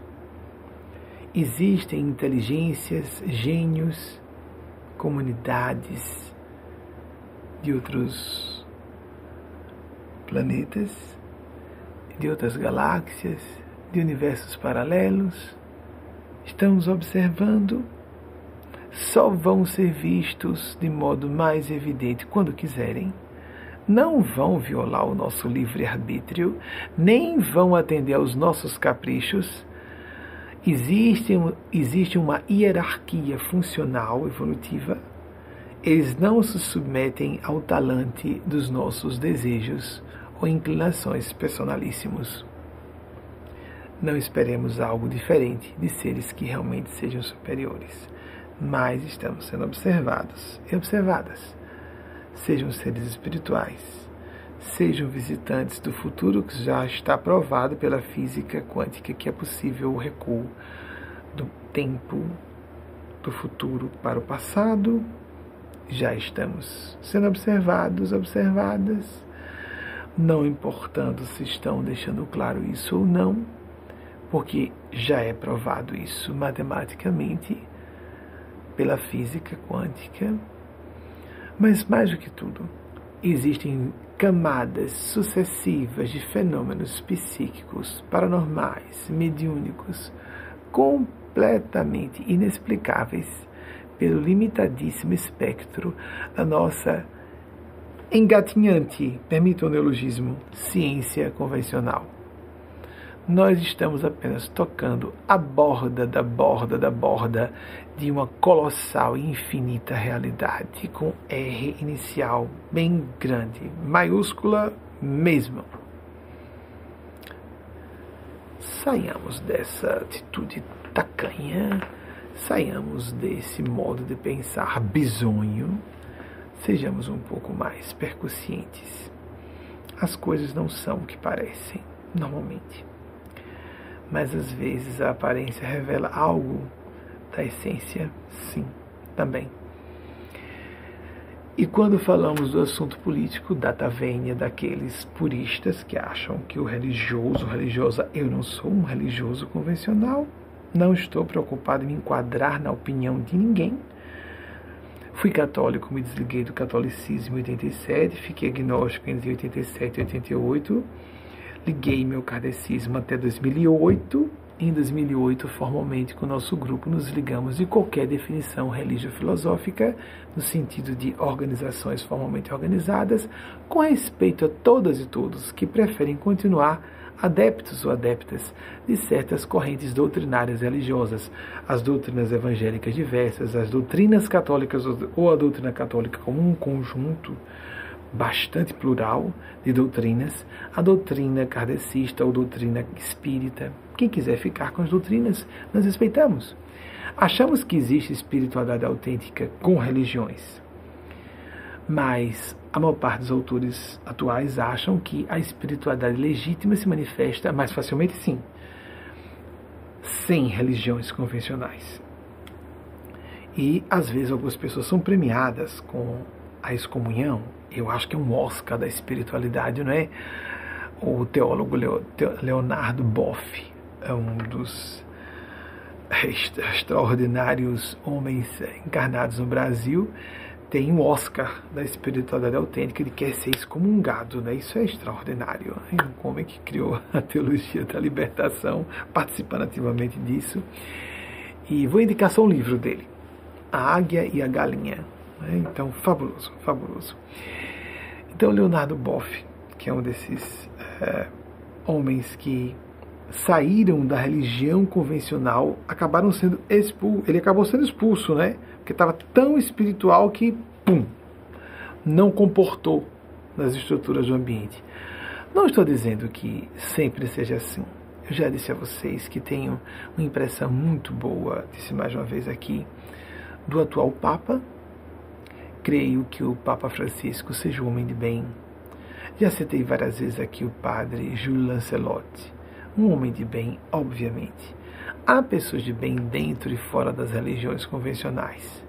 Mas quando uma elite acadêmica, uma elite eclesiástica resolve condenar uma pessoa, vamos observar quem é essa pessoa, quem foi, quem é essa pessoa, o que ela está dizendo que está incomodando o status quo, que está incomodando o establishment, Leonardo Boff merece sua leitura. Dê uma lidinha. então, um Oscar, um Oscar do, da espiritualidade genuína recebeu. Nenhuma organização religiosa é proprietária de Deus. Nenhuma religião é proprietária de Jesus ou de Maria. Ninguém pode se auto-intitular coisa nenhuma Nenhum grupo pode estabelecer para si mesmo é, predicados ou, é, vamos dizer, qualificativos honoríficos, eu digo no sentido essencial da expressão, se não houver um respaldo na realidade, se for de caráter espiritual, os endossos têm que vir de cima, não da terra. Porque, como Jesus disse, o cristão autêntico está no mundo sem ser do mundo. Ou a cristã genuína está no mundo sem ser no mundo. Você pode traduzir como pessoa espiritual. Porque mesmo uma pessoa ateia, lúcida, dentro do que nós consideramos lucidez no ateísmo, que é uma forma de religião, ateísmo, religião, é quando a pessoa declara a ateia, se declara ateia, ela está declarando um credo, porque na verdade não se pode negar a existência de uma coisa, você prova que existe ou você fica sem dizer nada sobre aquilo. A questão aqui é da própria inerência do significado da palavra prova. O conceito prova só se prova afirmativamente, não se pode provar negativamente. Isso falei na palestra da semana passada sobre o universo autocontido, não vou tocar no assunto, mas eu não toquei nesse, nesse elemento de filosofia, de pensar, lógico. Então, a rigor não poderiam existir ateus e ateias na mais pura expressão da palavra. Porque está negando alguma coisa. Deus não existe. Então, a pessoa acredita na não existência de algo que só se pode provar existir. Não se pode provar não existir. Isso é uma abstração. Então, credo. Então, é uma religião. Não é formalmente organizada. Não, não. Mas há militantes. Há militantes desse, dessa, desse credo. É uma crença. Eu não acho uma crença muito boa, não. Na minha opinião, lógico, eu acredito em Deus, não é? Eu sei que Deus existe. Estou na turma de Jung. Deus existe, é uma coisa perceptível. percebe-se pelo pensamento, pela capacidade de abstração, de pensar abstrato. Nós não vemos Wi-Fi, Bluetooth aqui em torno de nós. Nós utilizamos aparelhos complexos sem entendermos completamente o que sejam. A natureza com sua biodiversidade, a natureza com a evolução, a nossa própria natureza, completamente incompreensível para o nosso próprio grau de cognição, são suficientemente comprobatórias de que há tanta coisa até chegarmos a cogitar de existência ou inexistência de uma origem inteligente para até o, o tecido do espaço-tempo? Caramba, é de uma arrogância sem tamanho. Falo de militantes. Eu respeito que a pessoa sofra certos, certas decepções no meio religioso e se afaste das religiões. Mas por que, que as pessoas não se decepcionam com a política e desistem de apenas de votar e abandonam a política? Ah, me decepcionei com o mundo empresarial, porque tem tanto empresário que só pensa em lucro e é parasitário ou parasitária de funcionários que eu abandono a vida financeira, vou viver no deserto, como ermitão ou uma ermitona.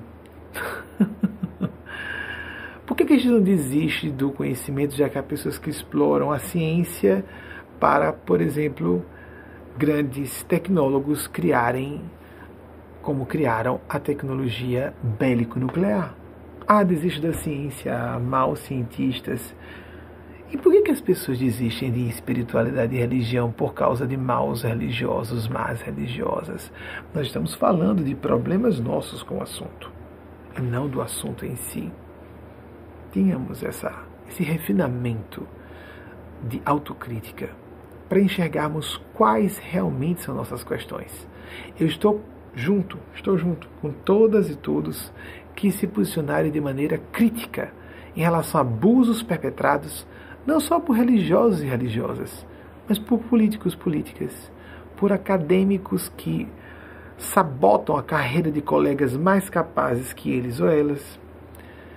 Isso acontece no meio científico, a política nos meios acadêmicos. Da mesma sorte no meio empresarial, o parasitismo e os impérios, os bilionários que ficam. Tivemos aqui nos Estados Unidos a vanguarda das leis antitruste aqueles hiperbilionários que têm uma capacidade, um poder financeiro maior do que a maior parte das nações da Terra, isso é assustador. As grandes corporações e conglomerados que podem estabelecer pactos entre si e controlar a Terra. Só não fazem isso porque há autorização superior e a qualquer momento alguém pode sumir do mapa corpo físico aqui que tem validade, pode ser encurtada ou estendida. Mas ninguém tem controle, absolutamente nenhum controle sobre quanto tempo vai estar no corpo físico. Nenhum controle. Vou cuidar da dieta, vou dormir tanto, tantas horas por noite, vou ficar super em forma, vou ter acesso à medicina mais sofisticada e cara do mundo e posso morrer mesmo assim no dia de amanhã ou aparecer uma metástase, um câncer devastador, um tumor maligno com metástase rápida e pss, meu corpo e com meu corpo, minha fortuna, ou meu prestígio, ou a beleza, ou o que for. Minha parentela biológica, que deixa de ser parentela biológica porque o corpo desapareceu, tudo vai para o buraco da terra. Isso sim, tudo que é aparência, tudo que gruda na personalidade por um tempo, mas por um tempo, é provisório. Sua essência, nossas experiências, nossa consciência, nosso aprendizado, partem conosco para o além-túmulo. Leiam sobre experiências de quase morte. Leiam sobre os estudos que sobre a consciência interferir desde a física quântica. Max Planck criou a física quântica. Na semana passada eu falei da década de 1920 que o pessoal comentou, não, é porque só ouvi, não foi exatamente da década de 1920. Não, não, surgiu bem antes com Max Planck, a física quântica. Eu quero dizer que no, na década de 1920 houve um pipocar de discussões e debates entre intelectuais, porque nos congressos eles começaram a ver que quem tinha uma ideia de que a ideia, a, a matéria era fundamentalmente corpuscular, tinha evidências de que era, ela era corpuscular, era constituída de micropartículas, de modo experimental.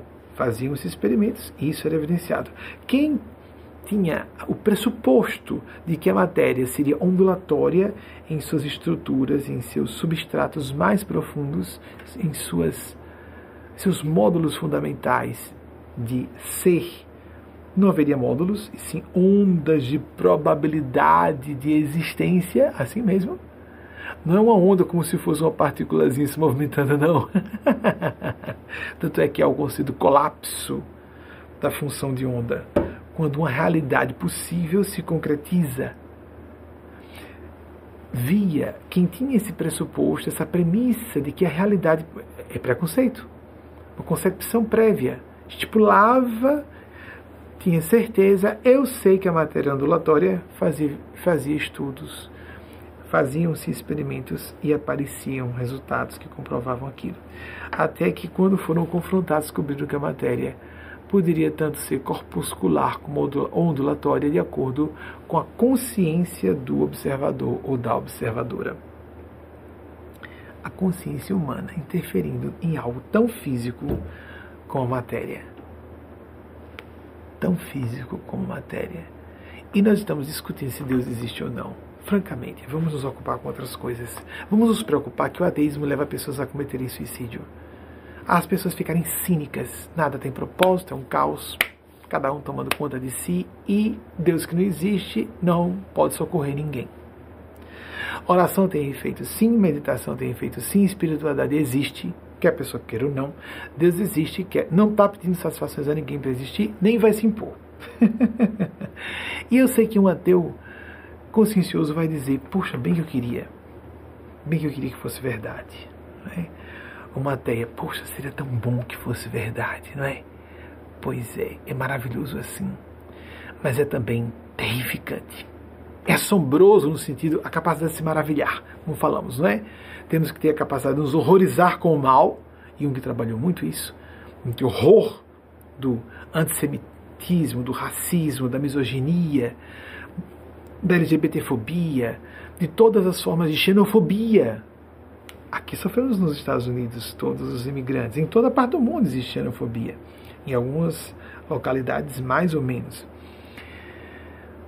Todas as formas de, portanto, de alijar direito, dignidade à cidadania de uma pessoa.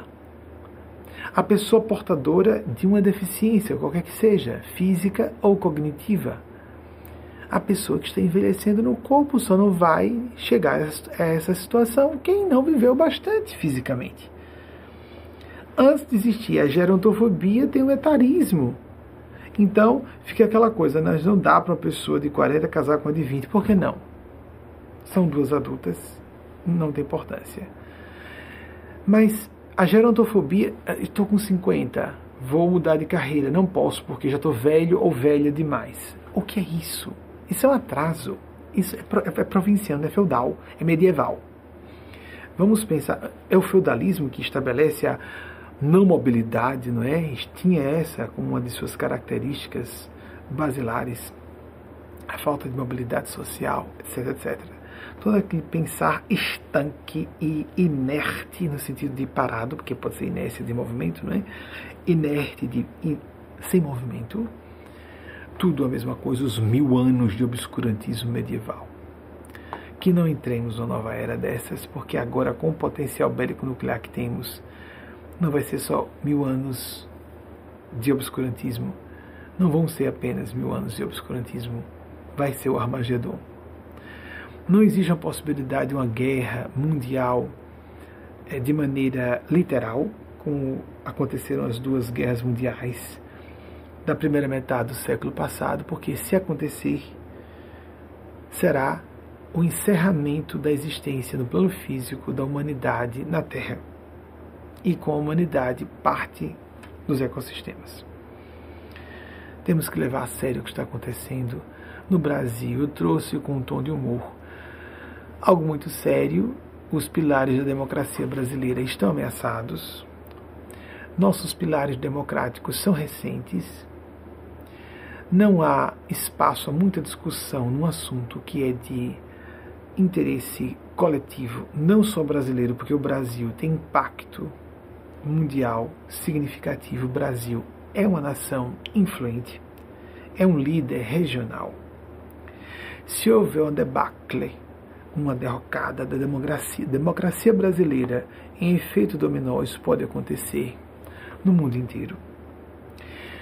Há muita preocupação da comunidade internacional com o que acontece no Brasil e é justo. E a nossa própria população brasileira paga caro com os abusos despóticos de um colegiado de.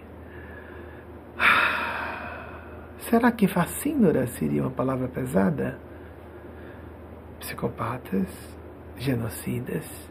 Não uma pessoa só, não é amigos, amigas. Há uma parte da população que aprova, que apoia, que não repudia.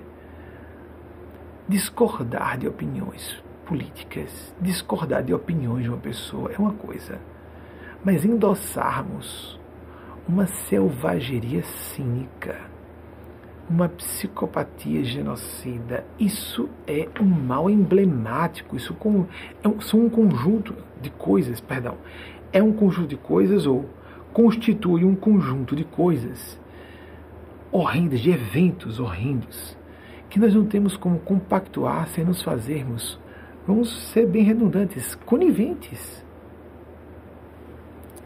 Temos que parar com esse relativismo brasileiro exagerado, essa flexibilidade conceitual exagerada, essa abertura nossa também muito grande ao conspiracionismo, ao negacionismo científico. Isso não é mais compatível com a nossa época porque os perigos são grandes, internacionais e nacionais. Vemos uma era de assistir a horrores como a guerra na Ucrânia, na Europa, que pode degringolar em algo pior. Os povos que estão adentrando o Tratado do Atlântico Norte, a Organização do Tratado do Atlântico Norte, a OTAN, fazem isso por autodeterminação deles mesmos, esses povos, não nos cabe dizer está errado que mais países entrem na OTAN. Esses países livremente estão escolhendo adentrar a OTAN porque conhecem o que significa a tirania vizinha. Não nos cabe falar em nome desses povos. Eles adentram porque estão assustados e são povos europeus bem informados. São bem informados. A Finlândia é exemplo mundial de educação. População altamente informada. A Suécia, que também está adentrando a OTAN, que está solicitando esse, essa inclusão, um país com menos de 10 milhões ou 9 milhões e alguma coisa de habitantes, é simplesmente o quarto idioma, é uh, o sueco.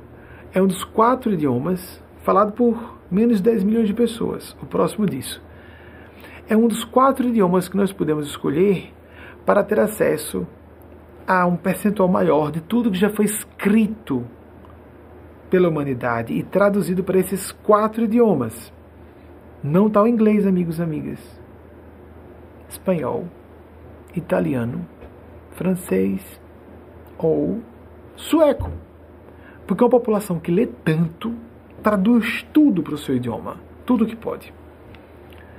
São esses povos instruídos assim que estão interessados. É a autodeterminação dos povos. Não nos cabe do Brasil, dos Estados Unidos, dizer: ah, mas eu discordo. Vamos falar dos nossos problemas nacionais, gravíssimos, chocantes, que saltam-nos aos olhos, escandalosos. Eu citei em 2021, quando Eliane Brum falou que era imoral não se falar de impeachment lá atrás, no início de 2021.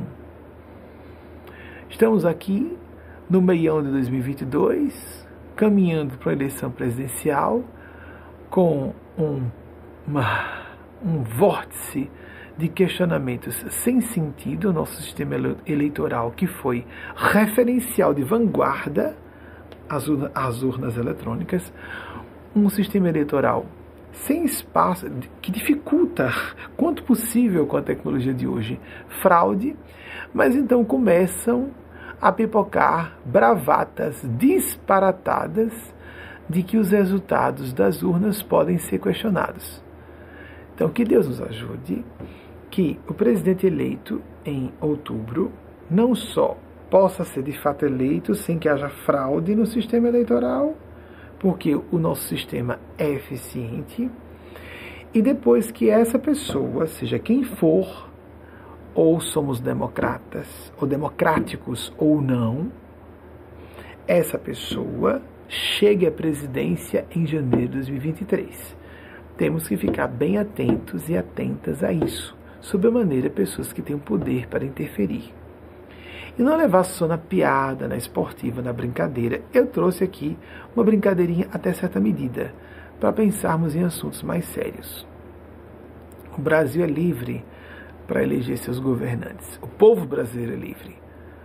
Sempre haverá gente votando em quem não faz o menor sentido a pessoa sequer conjecturar a possibilidade de tornar a eleger.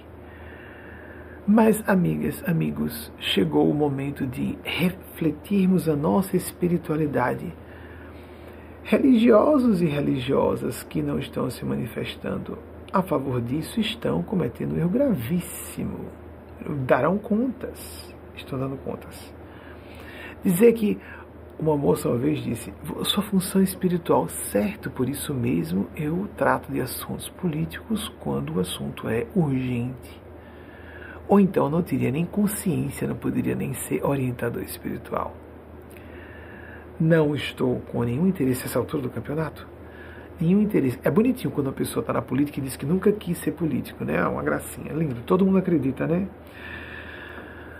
Eu não estou na política, não vou adentrar a política. Vou completar 52 anos agora em outubro. Fica claro. Se fosse, já fui convidado, já houve flertes, mas é tão evidente, minha postura é tão transparente em todos os aspectos, graças a Deus porque a pessoa pode ser autêntica sem ser tão transparente. Eu exagero, acredito até na transparência. Não precisa, para uma pessoa ser autêntica, honesta, ser tão transparente quanto eu sou. Não há a menor inclinação da minha parte por envolvimento com política partidária. Mas eu estou com o povo brasileiro, com bem-estar comum, com a sobrevivência da nossa democracia do Estado democrático. Vejam só, amigos, é, as liberdades civis, as liberdades individuais, o direito a comer, o direito à educação, o direito à saúde, são deveres que o Estado deve cumprir perante sua população. Quando assuntos fundamentais, quando assuntos elementares são discutidos como se apenas as podres, não de todo, mas de modo geral, podres elites brasileiras resolvem por caprichos inconfessáveis, interesses escusos, manter certo governo no poder para que seus privilégios sejam mantidos, amigas, amigos, nós não vamos dar contas disso. Nós já estamos dando contas disso. Ninguém tem poder para opinar e dobrar as leis do universo. Essas leis de justiça, como lei do retorno, karma, como se queira denominar, elas funcionam automaticamente. O que aconteceu em 1964 foi uma coisa bem diferente foi uma situação histórica diferente de um Brasil bem primitivo. Nós não somos um país que precise de forças armadas controlando a nação. Mesmo porque os, as pessoas das Forças Armadas esclarecidas estão entendendo que é o interesse de se estabelecer uma ditadura familiar e não uma ditadura militar. E o Brasil não é Coreia do Norte. O Brasil é um pouquinho mais complexo do que a Coreia do Norte. Então, existe, concordo com os observadores e observadoras que veem que há uma completa disparidade entre as fantasias autocráticas de algumas pessoas, não é uma pessoa só, não adianta botar a culpa numa pessoa só, e quem dá apoio a essas a esses delírios autocráticos e de opressão de uma complexíssima sociedade como a brasileira, complexíssima em todos os sentidos, sociais, culturais, econômicos, etc. A máquina do Estado brasileiro não é mais o que foi há 50, 60 anos, mas não mesmo não é mais facilmente manipulável e manobrável como foi em poucas décadas atrás. Mas cuidemos. Não minimizemos o perigo, porque a Alemanha dos anos 1930 era uma das sociedades mais instruídas e cultas da Europa, do mundo até hoje. E mesmo assim, o Führer Adolf Hitler, um psicopata delirante, subiu ao poder e criou o desastre que foi, a tragédia que foi a Segunda Grande Guerra Mundial. Que a Divina Providência nos proteja a todas e todos. Com democracia não se brinca, é os, os, as estruturas de democracia costumam ser frágeis. Nós estamos uma democracia aqui nos Estados Unidos poderosíssima, querendo dizer consolidada. Temos situações surreais e é, de certa maneira bizarras, como a monarquia parlamentar britânica, que é uma democracia muito bem constituída também, apesar de haver monarquia lá. Mas a democracia, segundo vários cientistas políticos, não é uma conquista segura, definitiva, garantida. Não minimizemos o perigo que nós corremos no Brasil não minimizemos o perigo que corremos no Brasil. Não minimizemos o perigo que corremos com a crise ecológica. Não é inteligente para nenhuma pessoa minimizar perigos de extinção da espécie inteira.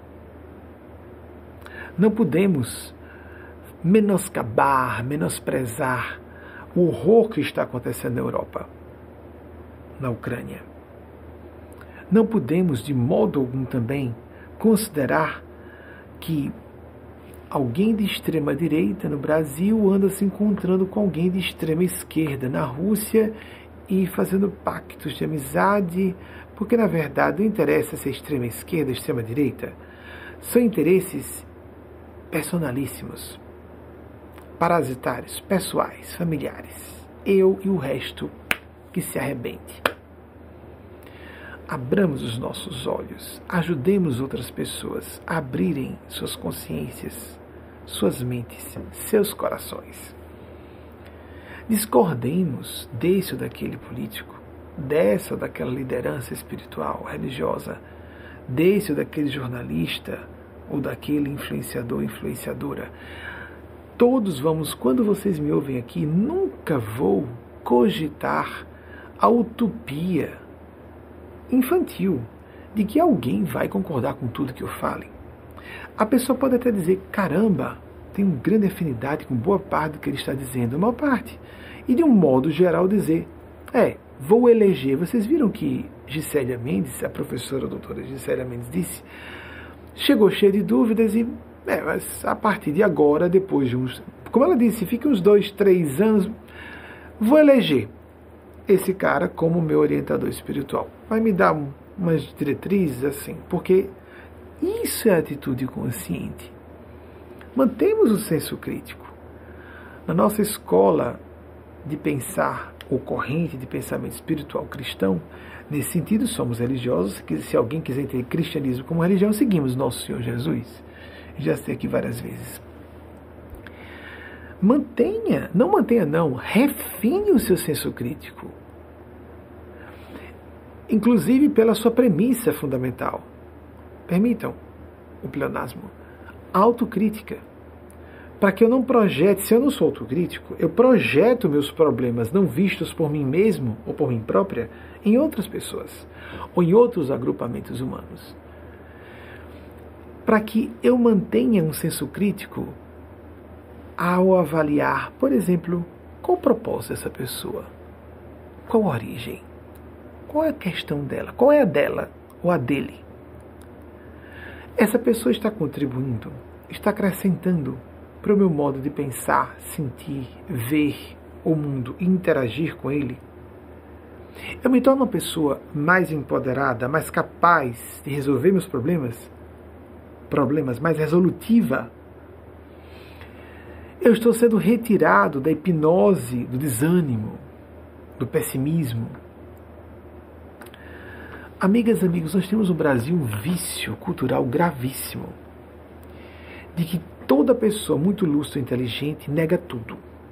É pessimista a respeito de qualquer pessoa. Só vê defeito em tudo e em todos. Em todas. Aqui nos Estados Unidos, uma pessoa vai falar com outra, elogia, faz elogios à pessoa. Os europeus acham os americanos muito ingênuos. Ingênuas não são. Amigos, realismo com pessimismo é um contrassenso filosofal. Realismo significa realidade, não é? Para realizar alguma coisa, nós temos que ser otimistas. Temos que perceber a capacidade, a potencialidade, primeiro, de alguma coisa ser realizada, e depois detectar que nós temos um potencial para executar aquilo. Isso é, por princípio, otimismo.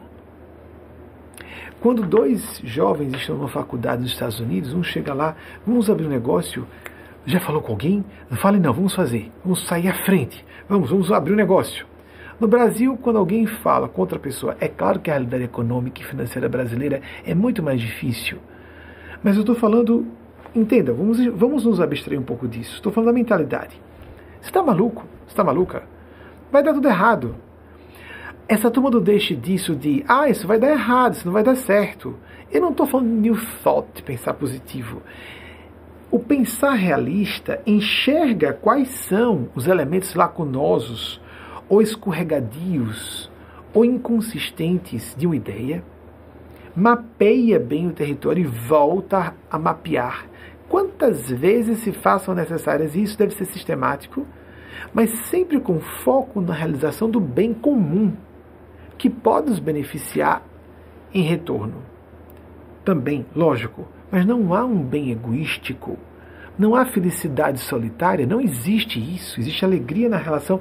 Aquilo que falamos com frequência aqui em nome deles e delas, só se é feliz pelo coração, pelos sentimentos. Somos seres gregários, como falou Aristóteles. O ser humano é um animal gregário, social. Não vou citar as datas de novo de Aristóteles, não.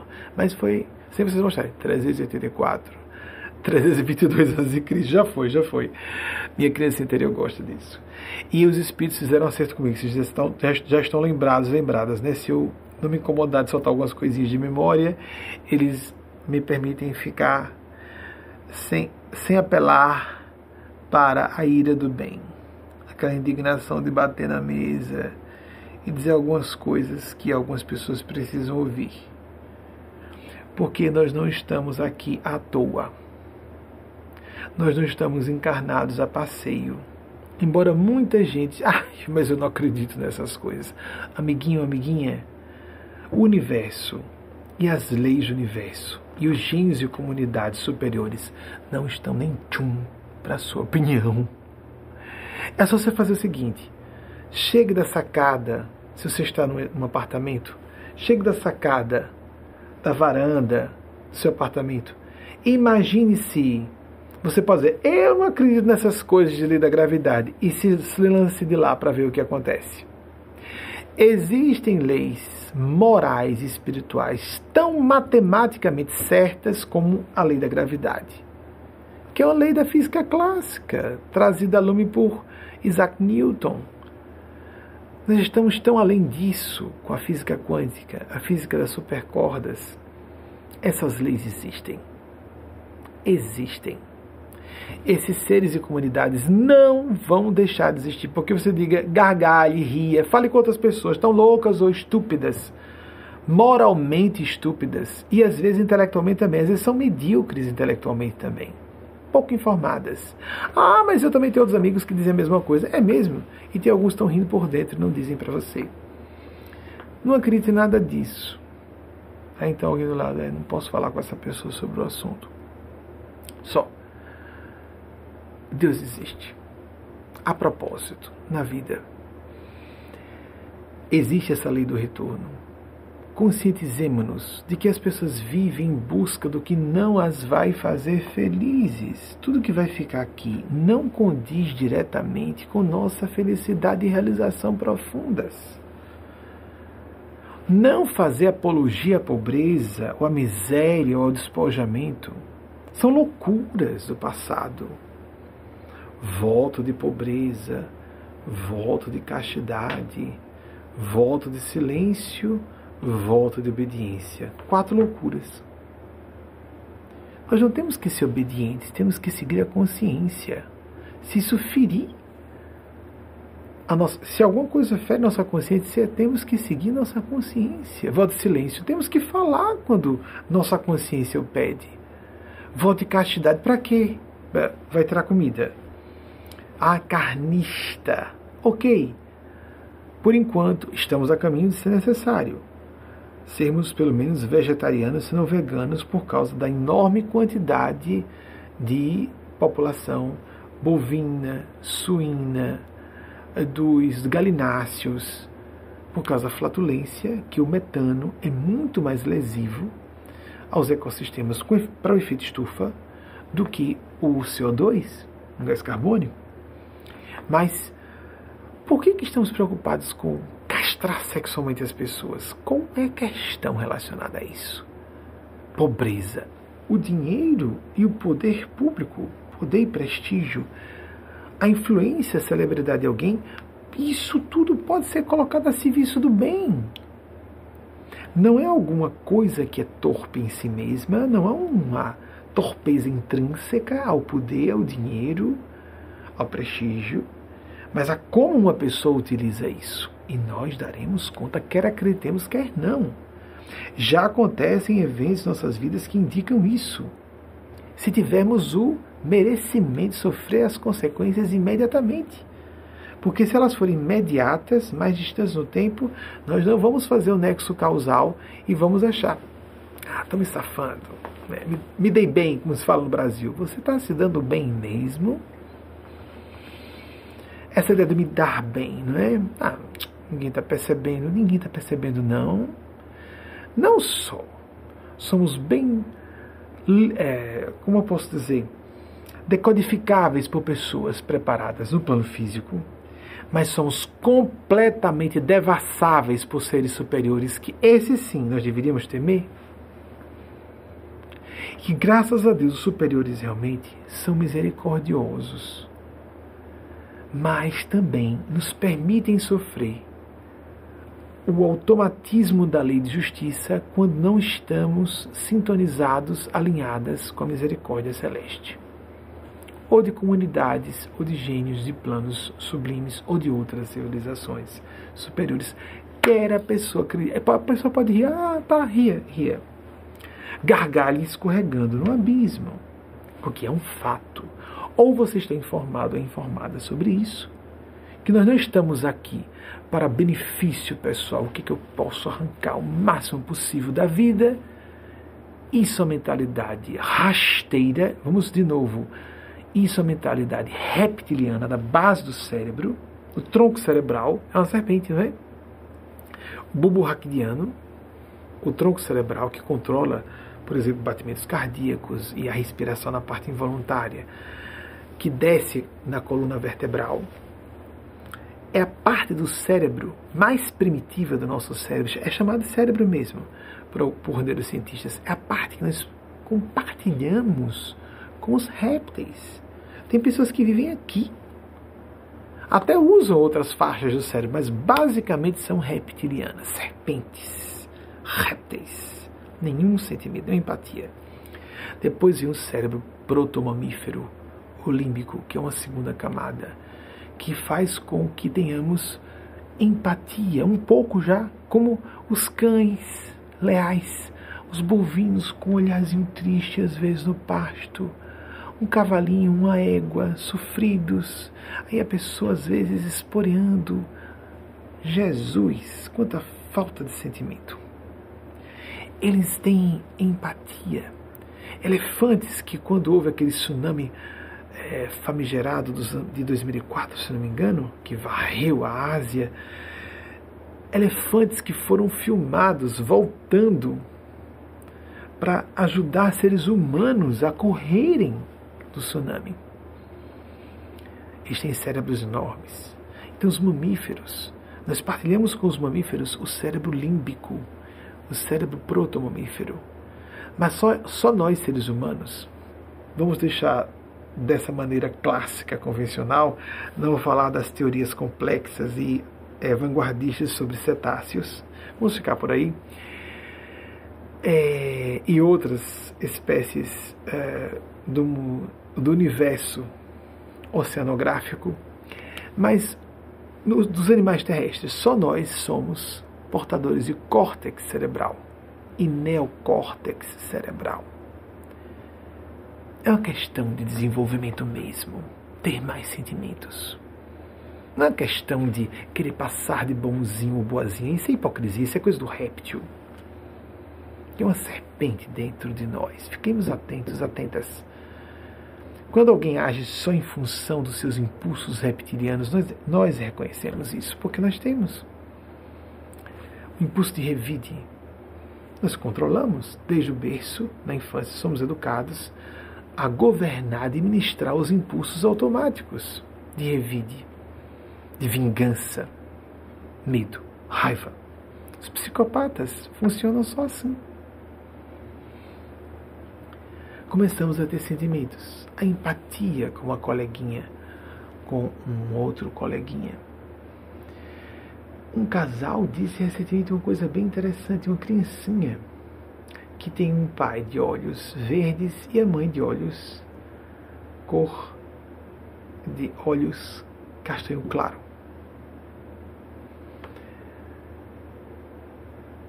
Ai meu Deus, agora eu me esqueci. Exatamente, porque tem umas regras malucas do português. Olhos castanho claros. Eu acho que é isso. Gramáticos me ajudem, gramáticas. Today, me ajude se estiver falando errado. Então, a mãe e o pai de olhos verdes. E a criancinha novinha usou uma expressão muito feia para dizer alguma coisa sobre os olhos da mãe ofensiva. Eu não vou dizer aqui porque algumas pessoas podem identificar de quem eu estou falando. O pai de uma sensibilidade e de uma vamos dizer, a palavra é essa, é percussiência, é uma aguda percepção, uma cuidade psicológica fora do comum. Falou o que há de melhor. Atenção, amigas e amigos que estão nos ouvindo que têm filhos ou filhas que gargalham com cenas de violência. Foi isso que esse pai disse ao menino de três anos. Você gostaria que falassem sobre você e seus olhos o que você disse à sua mãe? Ele não. Calou e não disse mais. Quando vocês virem uma criança ou um adolescente, somos educados a isso. Quando percebemos em nós próprios algum impulso de desdenhar o sofrimento de alguém, nos coloquemos no lugar da vítima. A perspectiva certa não é do algoz, a perspectiva certa é a da vítima.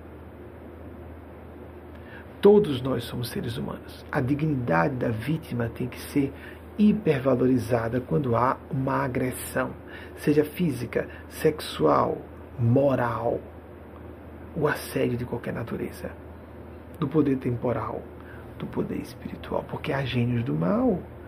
E se nós escolhermos o mal, os gênios do mal vão nos utilizar como fantoches. Como falei, seremos títeres do mal, de gênios que vão nos usar e nos jogar o, o bagaço fora depois. Fiquemos alertas, despertemos. Enquanto é tempo, como disse Paulo de Tarso, desperta o tu que dormes, levanta-te dentre os mortos, que o Cristo te iluminará. Podemos pensar no próprio Jesus, a pessoa crística de Jesus, ou como uma representação do arquétipo da totalidade, o self, na visão de Jung, ou de uma deidade outra representada de acordo com visões, visões antropomórficas. Nós apresentamos a feminina, a opção feminina de Maria. Desculpe o lábio seco, a região está seca. A visão feminina maternal, ou a divindade como luz, Deus em infinita bondade, misericórdia infinita, gênio infinito, inteligência perfeita que pode supraordenar, organizar sua vida, transformar o caos que for em um processo fermentador, catalisador da criatividade. Para vivermos a criatividade, temos que perceber a destrutividade, a dor, a vicissitude, a crise, que nos destroça muitas vezes, mas podemos pegar os frangalhos, os cacos, os destroços de sonhos despedaçados e reedificar nossas existências um patamar mais alto, um patamar mais alto de propósitos, finalidades, valores altruísticos.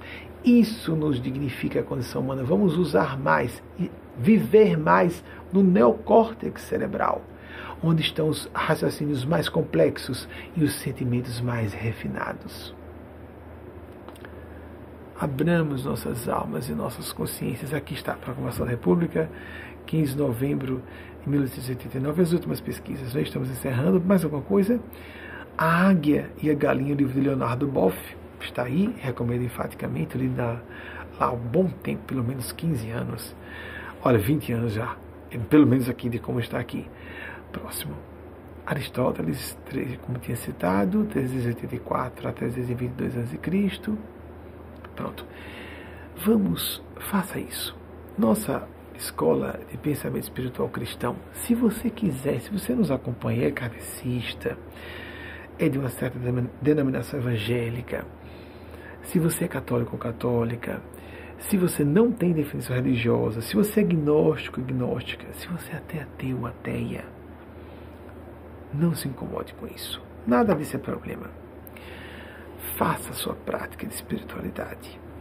Busque uma prática de meditação. Você tem o movimento Mindfulness, que é um dos mais sérios da atualidade. O movimento Yoga está tomando o mundo inteiro de novo, graças a Deus. Movimentos que são espirituais e não religiosos. Tem até origem nas tradições espirituais do Oriente. Mas não nos desconectemos da nossa raiz cristã, porque isso está nas profundezas do nosso inconsciente. E se nós desrespeitarmos, ficarmos incongruentes com essas estruturas, essas estruturas mais profundas do nosso psiquismo, nós podemos criar abalos dispensáveis no nosso bem-estar, na nossa saúde mental, na nossa saúde espiritual, na nossa felicidade, na nossa paz. Perder a paz não tem preço. Paz não tem preço. Não é? Ter a consciência tranquila, estou fazendo o meu melhor. Vamos aqui ou ali perceber que cometemos erros. Vamos nos ressarcir por erros cometidos. Reconhecer. Se for o caso, se a pessoa estiver aberta, pedir desculpas a ela ou a ele. Se não, paguemos ao universo. É tão fácil a pessoa se sentir vítima quando agiu mal a vida inteira eu conheci uma moça que abordou agressivamente o esposo de um amigo gay, agressivamente, inclusive na frente dele, negou a vida toda. Depois, quando esse rapaz gay veio a fazer uma manifestação muito corajosa publicamente, virando a mesa, ela publicou três fascículos sucessivos, uma página pública daquela instituição, contra o próprio orientador espiritual, ficou se sentindo vítima, não sei o que foi, não sei o que foi. Depois foi blasfema contra os orientadores espirituais, só para não praticar a distanásia. A mãe biológica morrendo, que não queria ir para o hospital ela forçando, torturando a mãe com uma equipe médica, que já, já agem assim os médicos, ó, oh, daqueles pacientes familiares problemáticos de pacientes, Vamos ficar torturando aqui essa senhora, desfibrilando, desfibrilando, entubando, desfibrilando, desfibrilando. Aí essa pessoa expulsa, ela se sente vítima. Se ela quiser, porque é mais fácil se, se, se sentir vítima do que se sentir culpada por culpas tão medonhas. Às vezes o pecado sem perdão, a blasfêmia sem perdão, se coloca contra a espiritualidade ou as forças de Deus no lugar onde ela estava. Jesus, Jesus afirmou no capítulo 3 de Marcos: um pecado sem perdão, uma blasfêmia sem perdão. Essa pessoa ouviu, acompanhei, eu ouvi histórias de toda parte, não é? Acompanhei relativamente de perto esse episódio. Ela ouviu várias vezes essa, esse alerta da espiritualidade. Haverá choro e ranger de dentes. Haverá choro e ranger de dentes.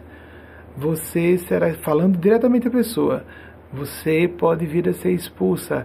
Haverá choro e ranger de dentes. Ou seja, quando a pessoa expulsa está na, numa passagem evangélica, digo dos evangelhos canônicos, em que alguém chamado um festim de núpcias é convidada pela espiritualidade a participar de alguma coisa, não se comporta de acordo, simbolicamente não está com a veste nupcial e é lançado nas trevas exteriores, onde haverá choro e ranger de dentes, o que significa um sofrimento e uma revolta inútil, inúteis, inócuos, improdutivos, para não dizer logo, claro, contraproducentes.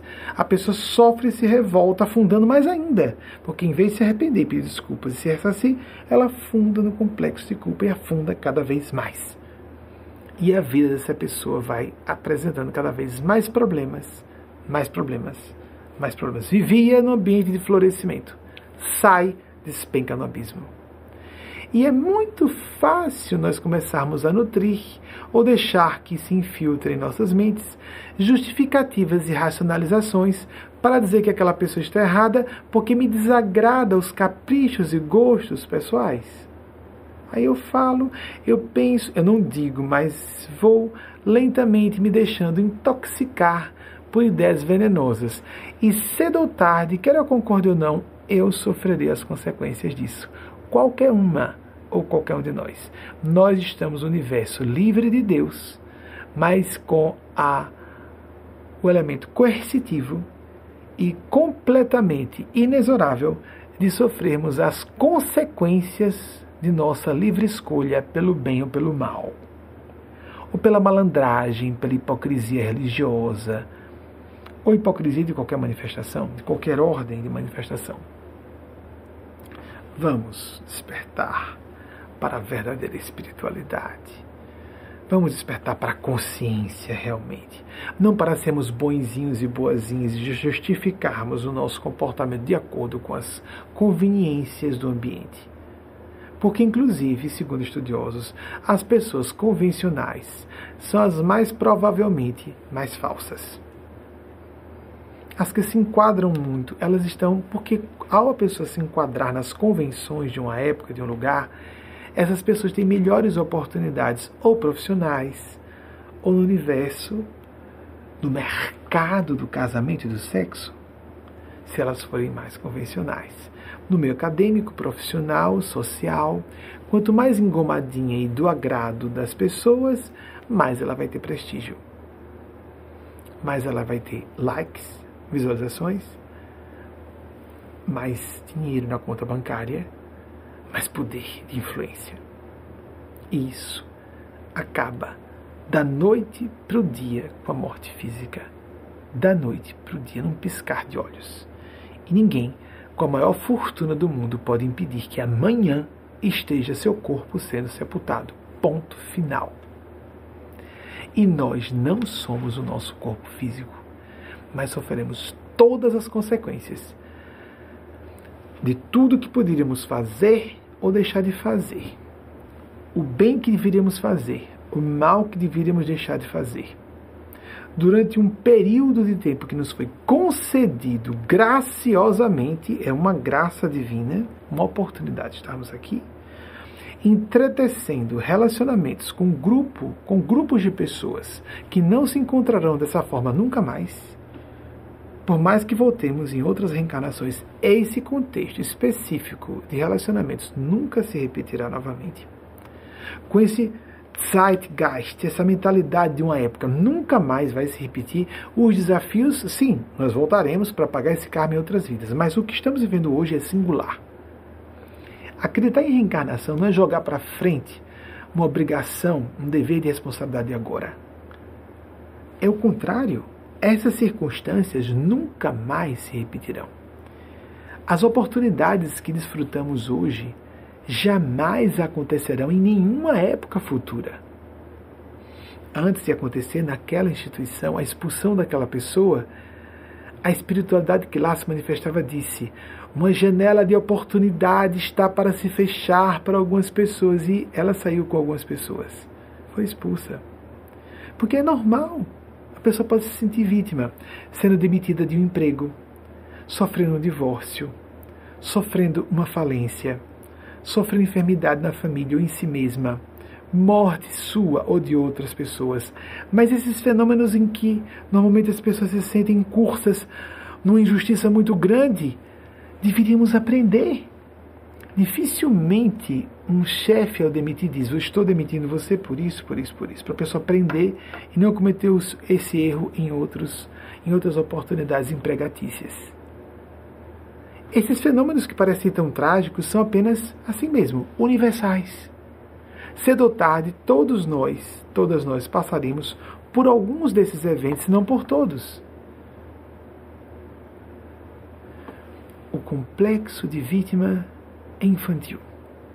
Eu estou delegando manhosamente, ou seja, de forma mentirosa, para mim mesmo. Estou mentindo para mim eu estou delegando a responsabilidade sobre minha vida para terceiros.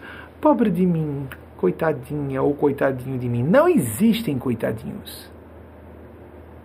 Mesmo quando sofremos abusos na infância. Aquilo aconteceu por uma necessidade evolutiva de amadurecermos mais cedo. Das pessoas, isso é universal, mais fortes psicológica e moralmente que conhecemos. Vamos perceber na sua biografia, elas falem sobre isso ou não, que tiveram infâncias dificílimas, adolescências dificílimas, vida adulta jovem dificílima. Atravessaram e sobreviveram crises sobre crises, às vezes não só sequenciada, mas paralelamente. Tomemos a ótica reescrevendo nossas histórias pessoais, como dizem alguns autores e autoras, principalmente norte-americanos, retomemos a ótica, em vez de a vítima, de o, o herói ou a heroína que sobrevive às situações, extraindo lições e não dizendo, pobre de mim, fui vítima. Nós podemos ser vitimados mas nos entregar a síndrome de vítima, observemos, quase sempre que se sentem muito coitadinho, coitadinhas, são pessoas que são manhosinhas. Grandes líderes, realizadores ou realizadoras, atribuem a si suas deficiências e trabalham por corrigi-las, e trabalham por realizar seus projetos de vida. E também, quando têm dignidade suficiente para isso, inteligência psicológica e moral para isso, porque isso também é inteligência, dividem os créditos pelo que fizeram ou que fazem com outros seres, encarnados ou desencarnados. No Brasil, a pessoa que atribui todo o mérito a si e o fracasso aos outros. Aqui nós começamos, como eu comecei a publicar meus primeiros livros com dedicatórias a pessoas agradecendo, houve quem dissesse: o que é isso? Quanto agradecimento é esse? Aqui mesmo nos Estados Unidos, quando cheguei, comecei a visitar aqui em 96 para périplos na época de conferências. Só em 2020 é que eu fiquei residente. O que é isso? Por que isso? Então eu disse a essa pessoa, amiguinho, você já pegou algum livro é, escrito por americanos e americanas? Eles têm páginas, às vezes, páginas sucessivas de listas de agradecimentos em letrinha pequena, fonte de letra pequena, de agradecimentos. No passado, antes do uso generalizado do computador individual, os PCs, né? as, existia quem agradecesse a secretária que datilografou os originais escritos à mão, manuscritos. Quando nós temos adultidade, maturidade, lucidez para reconhecer que nada é feito sozinho, tem gente que acha bonito. Eu não tenho equipe, ninguém me ajudou, eu fiz tudo sozinho, sozinha. Nada de importante, veja um meio científico. Tudo é feito em grandes comunidades de troca de informações. Nada de importante é feito por uma pessoa sozinha. Não há nada de bonitinho, de modéstia construída minha. Eu dizer que estou debaixo de influência de seres superiores que não poderia fazer isso sozinho. Isso é um fato. Alguém pode dizer que sou eu. Oh, obrigado pela gentileza. Não acho que seja e tenho que dar esse testemunho. Não acho, estou certo, estou, tenho ciência disso. Que estou acompanhado. Não é modéstia é juízo, um pouco. é percepção, é experiência. Mas o plano físico também. Houve aquelas pessoas, meu avô materno foi um pai espiritual para mim, embora eu tivesse vivido só até nove anos de idade com ele. Ele era presente, atuante, sem oprimir, sem querer doutrinar um homem de conhecimento enciclopédico que estimulava os meus pendores sem dizer quase nada, sem induzir coisa nenhuma. E eu só vivi até os meus nove anos. Eu completei nove anos em outubro de 79, ele desencarnou em Natal daquele ano. Era teu. Nós podemos e devemos fazer um esforço de ver a beleza e o estímulo que as pessoas tiver em nossas vidas. Como aquela professora que nós demos pouca atenção, uma, por exemplo, diretora de um colégio que estudei na infância e na adolescência, Bernadette Galrão, foi uma das pessoas que mais me estimularam o afeto mariano, a devoção mariana. Ela e minha avó materna. Foram duas pessoas que foram peças-chave para o desenvolvimento de minha devoção mariana, que atravessou a, a saída da Igreja Católica, o meu período agnóstico, a travessia do meio kardecista durante duas décadas, que no meio kardecista, kardecista se chama de Maria Santíssima, não importa, continuei com minha devoção mariana, portas afora do universo do ecumenismo. Quem não quiser ter devoção a Maria, que tiver Jesus, que seja, respeite seus sentimentos devocionais, suas raízes culturais no aspecto bom. Que nós abramos os nossos corações e as nossas consciências a enxergar que houve pessoas que canalizaram em nossas vidas. A gratidão é tão importante. Aquela pessoa me ajudou naquele momento, aquela outra pessoa me ajudou naquele momento quando a gente menos espera, alguém estende a mão. Prestemos atenção. Mãos invisíveis ou intangíveis para o sensório comum. Acontecimentos que parecem fortuitos e não são. Um convite. Por exemplo, uma pessoa que assistindo minha palestra, nossa, esse cara não para de falar. Pois então, desligue, vá para fazer outra coisa. Vá ouvir um canal de besterol, vá assistir qualquer bobagem. Há pessoas que sentem isso alimento semanal. Por isso é livre. Por isso é livre. Nós precisamos prestar atenção. Alguns de vocês dizem, por que eu estou ouvindo esse cara? Emmanuel, através de Chico Xavier, fala, há pessoas que sabem que estão ouvindo alguém e não sabem por que estão ouvindo chegou a hora da revelação. Depois elas podem desdenhar, zombar, dizer o que quiserem, mas já tem o peso da responsabilidade do conhecimento. O que eu vou fazer com aquele conhecimento? Ou se for uma causa, eu vou cooperar com aquela causa? Se ela tem endossos divinos, como aqui existem, eu vou dizer que eles não existem? Eu lá no fundo, no fundo, eu realmente estou acreditando que eu não tenho nenhuma responsabilidade com aquela pessoa que me tocou, como seria o padre Júlio Lancelotti, com aquela outra pessoa, aquele autor. Acabei de citar Leonardo Boff. Não tenho nenhuma responsabilidade. Não cito, cito, vou citar, vou agradecer sempre. Quem quiser, acha o que quiser. Não é verdade? Não que a gente se agrade de ser mal visto, mas o mais importante é a nossa consciência. O aplauso da própria consciência é mais importante do que a aprovação externa, porque a aprovação externa, se não tiver eco em uma aquiescência de nossos eixos de consciência, vale por uma crítica dolorosa, um chamado, uma dor na alma, a não ser que a pessoa seja psicopata. Aí ela não sente culpa nenhuma. Quem engana deslavadamente, conscientemente, há pessoas que deliberadamente estão encenando. Há pessoas que enganam inconscientemente, começam a mentir tanto que, vá, que vão enterrando que estão mentindo. E se acostumam a achar normal abrir o celular do parceiro, da parceira, Amigos, eu conheço várias pessoas. Eu, por exemplo, nunca abri o celular de um companheiro. Nunca peguei o celular de um companheiro. Nunca. E quando peguei foi. Às vezes vem me trazer. Não, seu celular é sua intimidade. Se alguma coisa a gente tiver de saber do caráter do outro, a gente sabe de uma forma ou de outra. Não precisamos ferir nossa dignidade pessoal, que nós sabemos esse princípio nosso. Ah, mas ninguém está vendo. Eu estou vendo. Minha consciência está vendo. Os seres superiores estão vendo e eu quero me emparelhar é com os seres que realmente dirigem os destinos da humanidade, não esses seres aqui de baixo. Essa bagaçada, esse pântano pútrido, cheio de répteis e plantas e ervas daninhas e outra, outros venenos de todas as ordens morais, psicológicos e até intelectuais.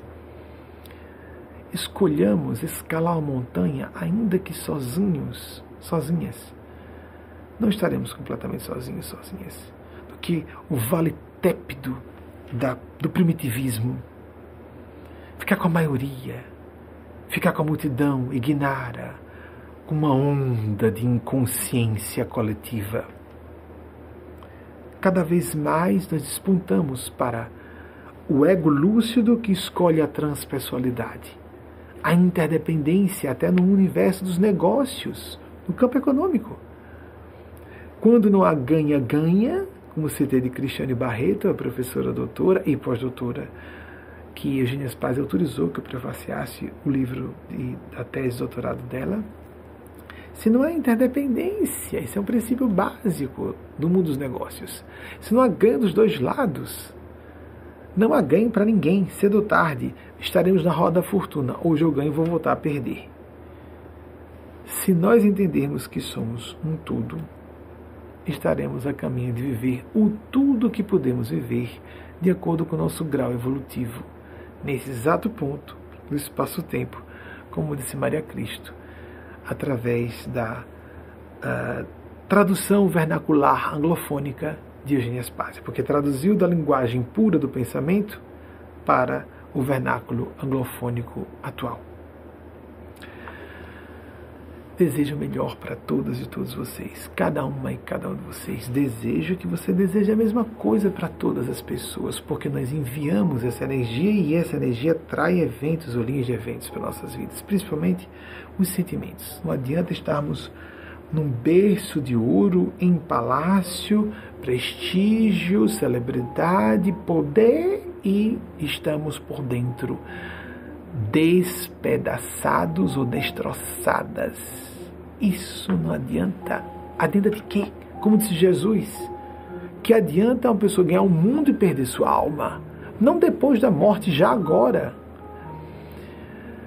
Vamos nos voltar para dentro. Desejo para você essa autodescoberta, esse caminho de autoconhecimento que leve à autotranscendência porque somente em busca da transpessoalidade curaremos as chagas do ego inflado, que é um problema generalizado em nossa cultura, principalmente nessa era das mídias sociais. Tente manter-se, quanto possível, autoconsciente. Ilumine sua alma com a busca dos seus sentimentos mais sagrados. Torne-se um pouco melhor, paulatinamente todos os dias. E o resto virá por consequência. Conecte-se a Deus pela prática da fraternidade autêntica e os caminhos serão mostrados. Alternativas imprevisíveis surgirão. E o que parecia irresolúvel pode, como que por encanto, aparecer completamente resolvido. Assim seja. Assim faça por merecer. Todas e todos façamos por merecer. Um beijo fraterno no seu coração. Que a divina providência faça, faça-o e seus entes queridos felizes quanto todas e todos nos permitirmos isso. Assim seja.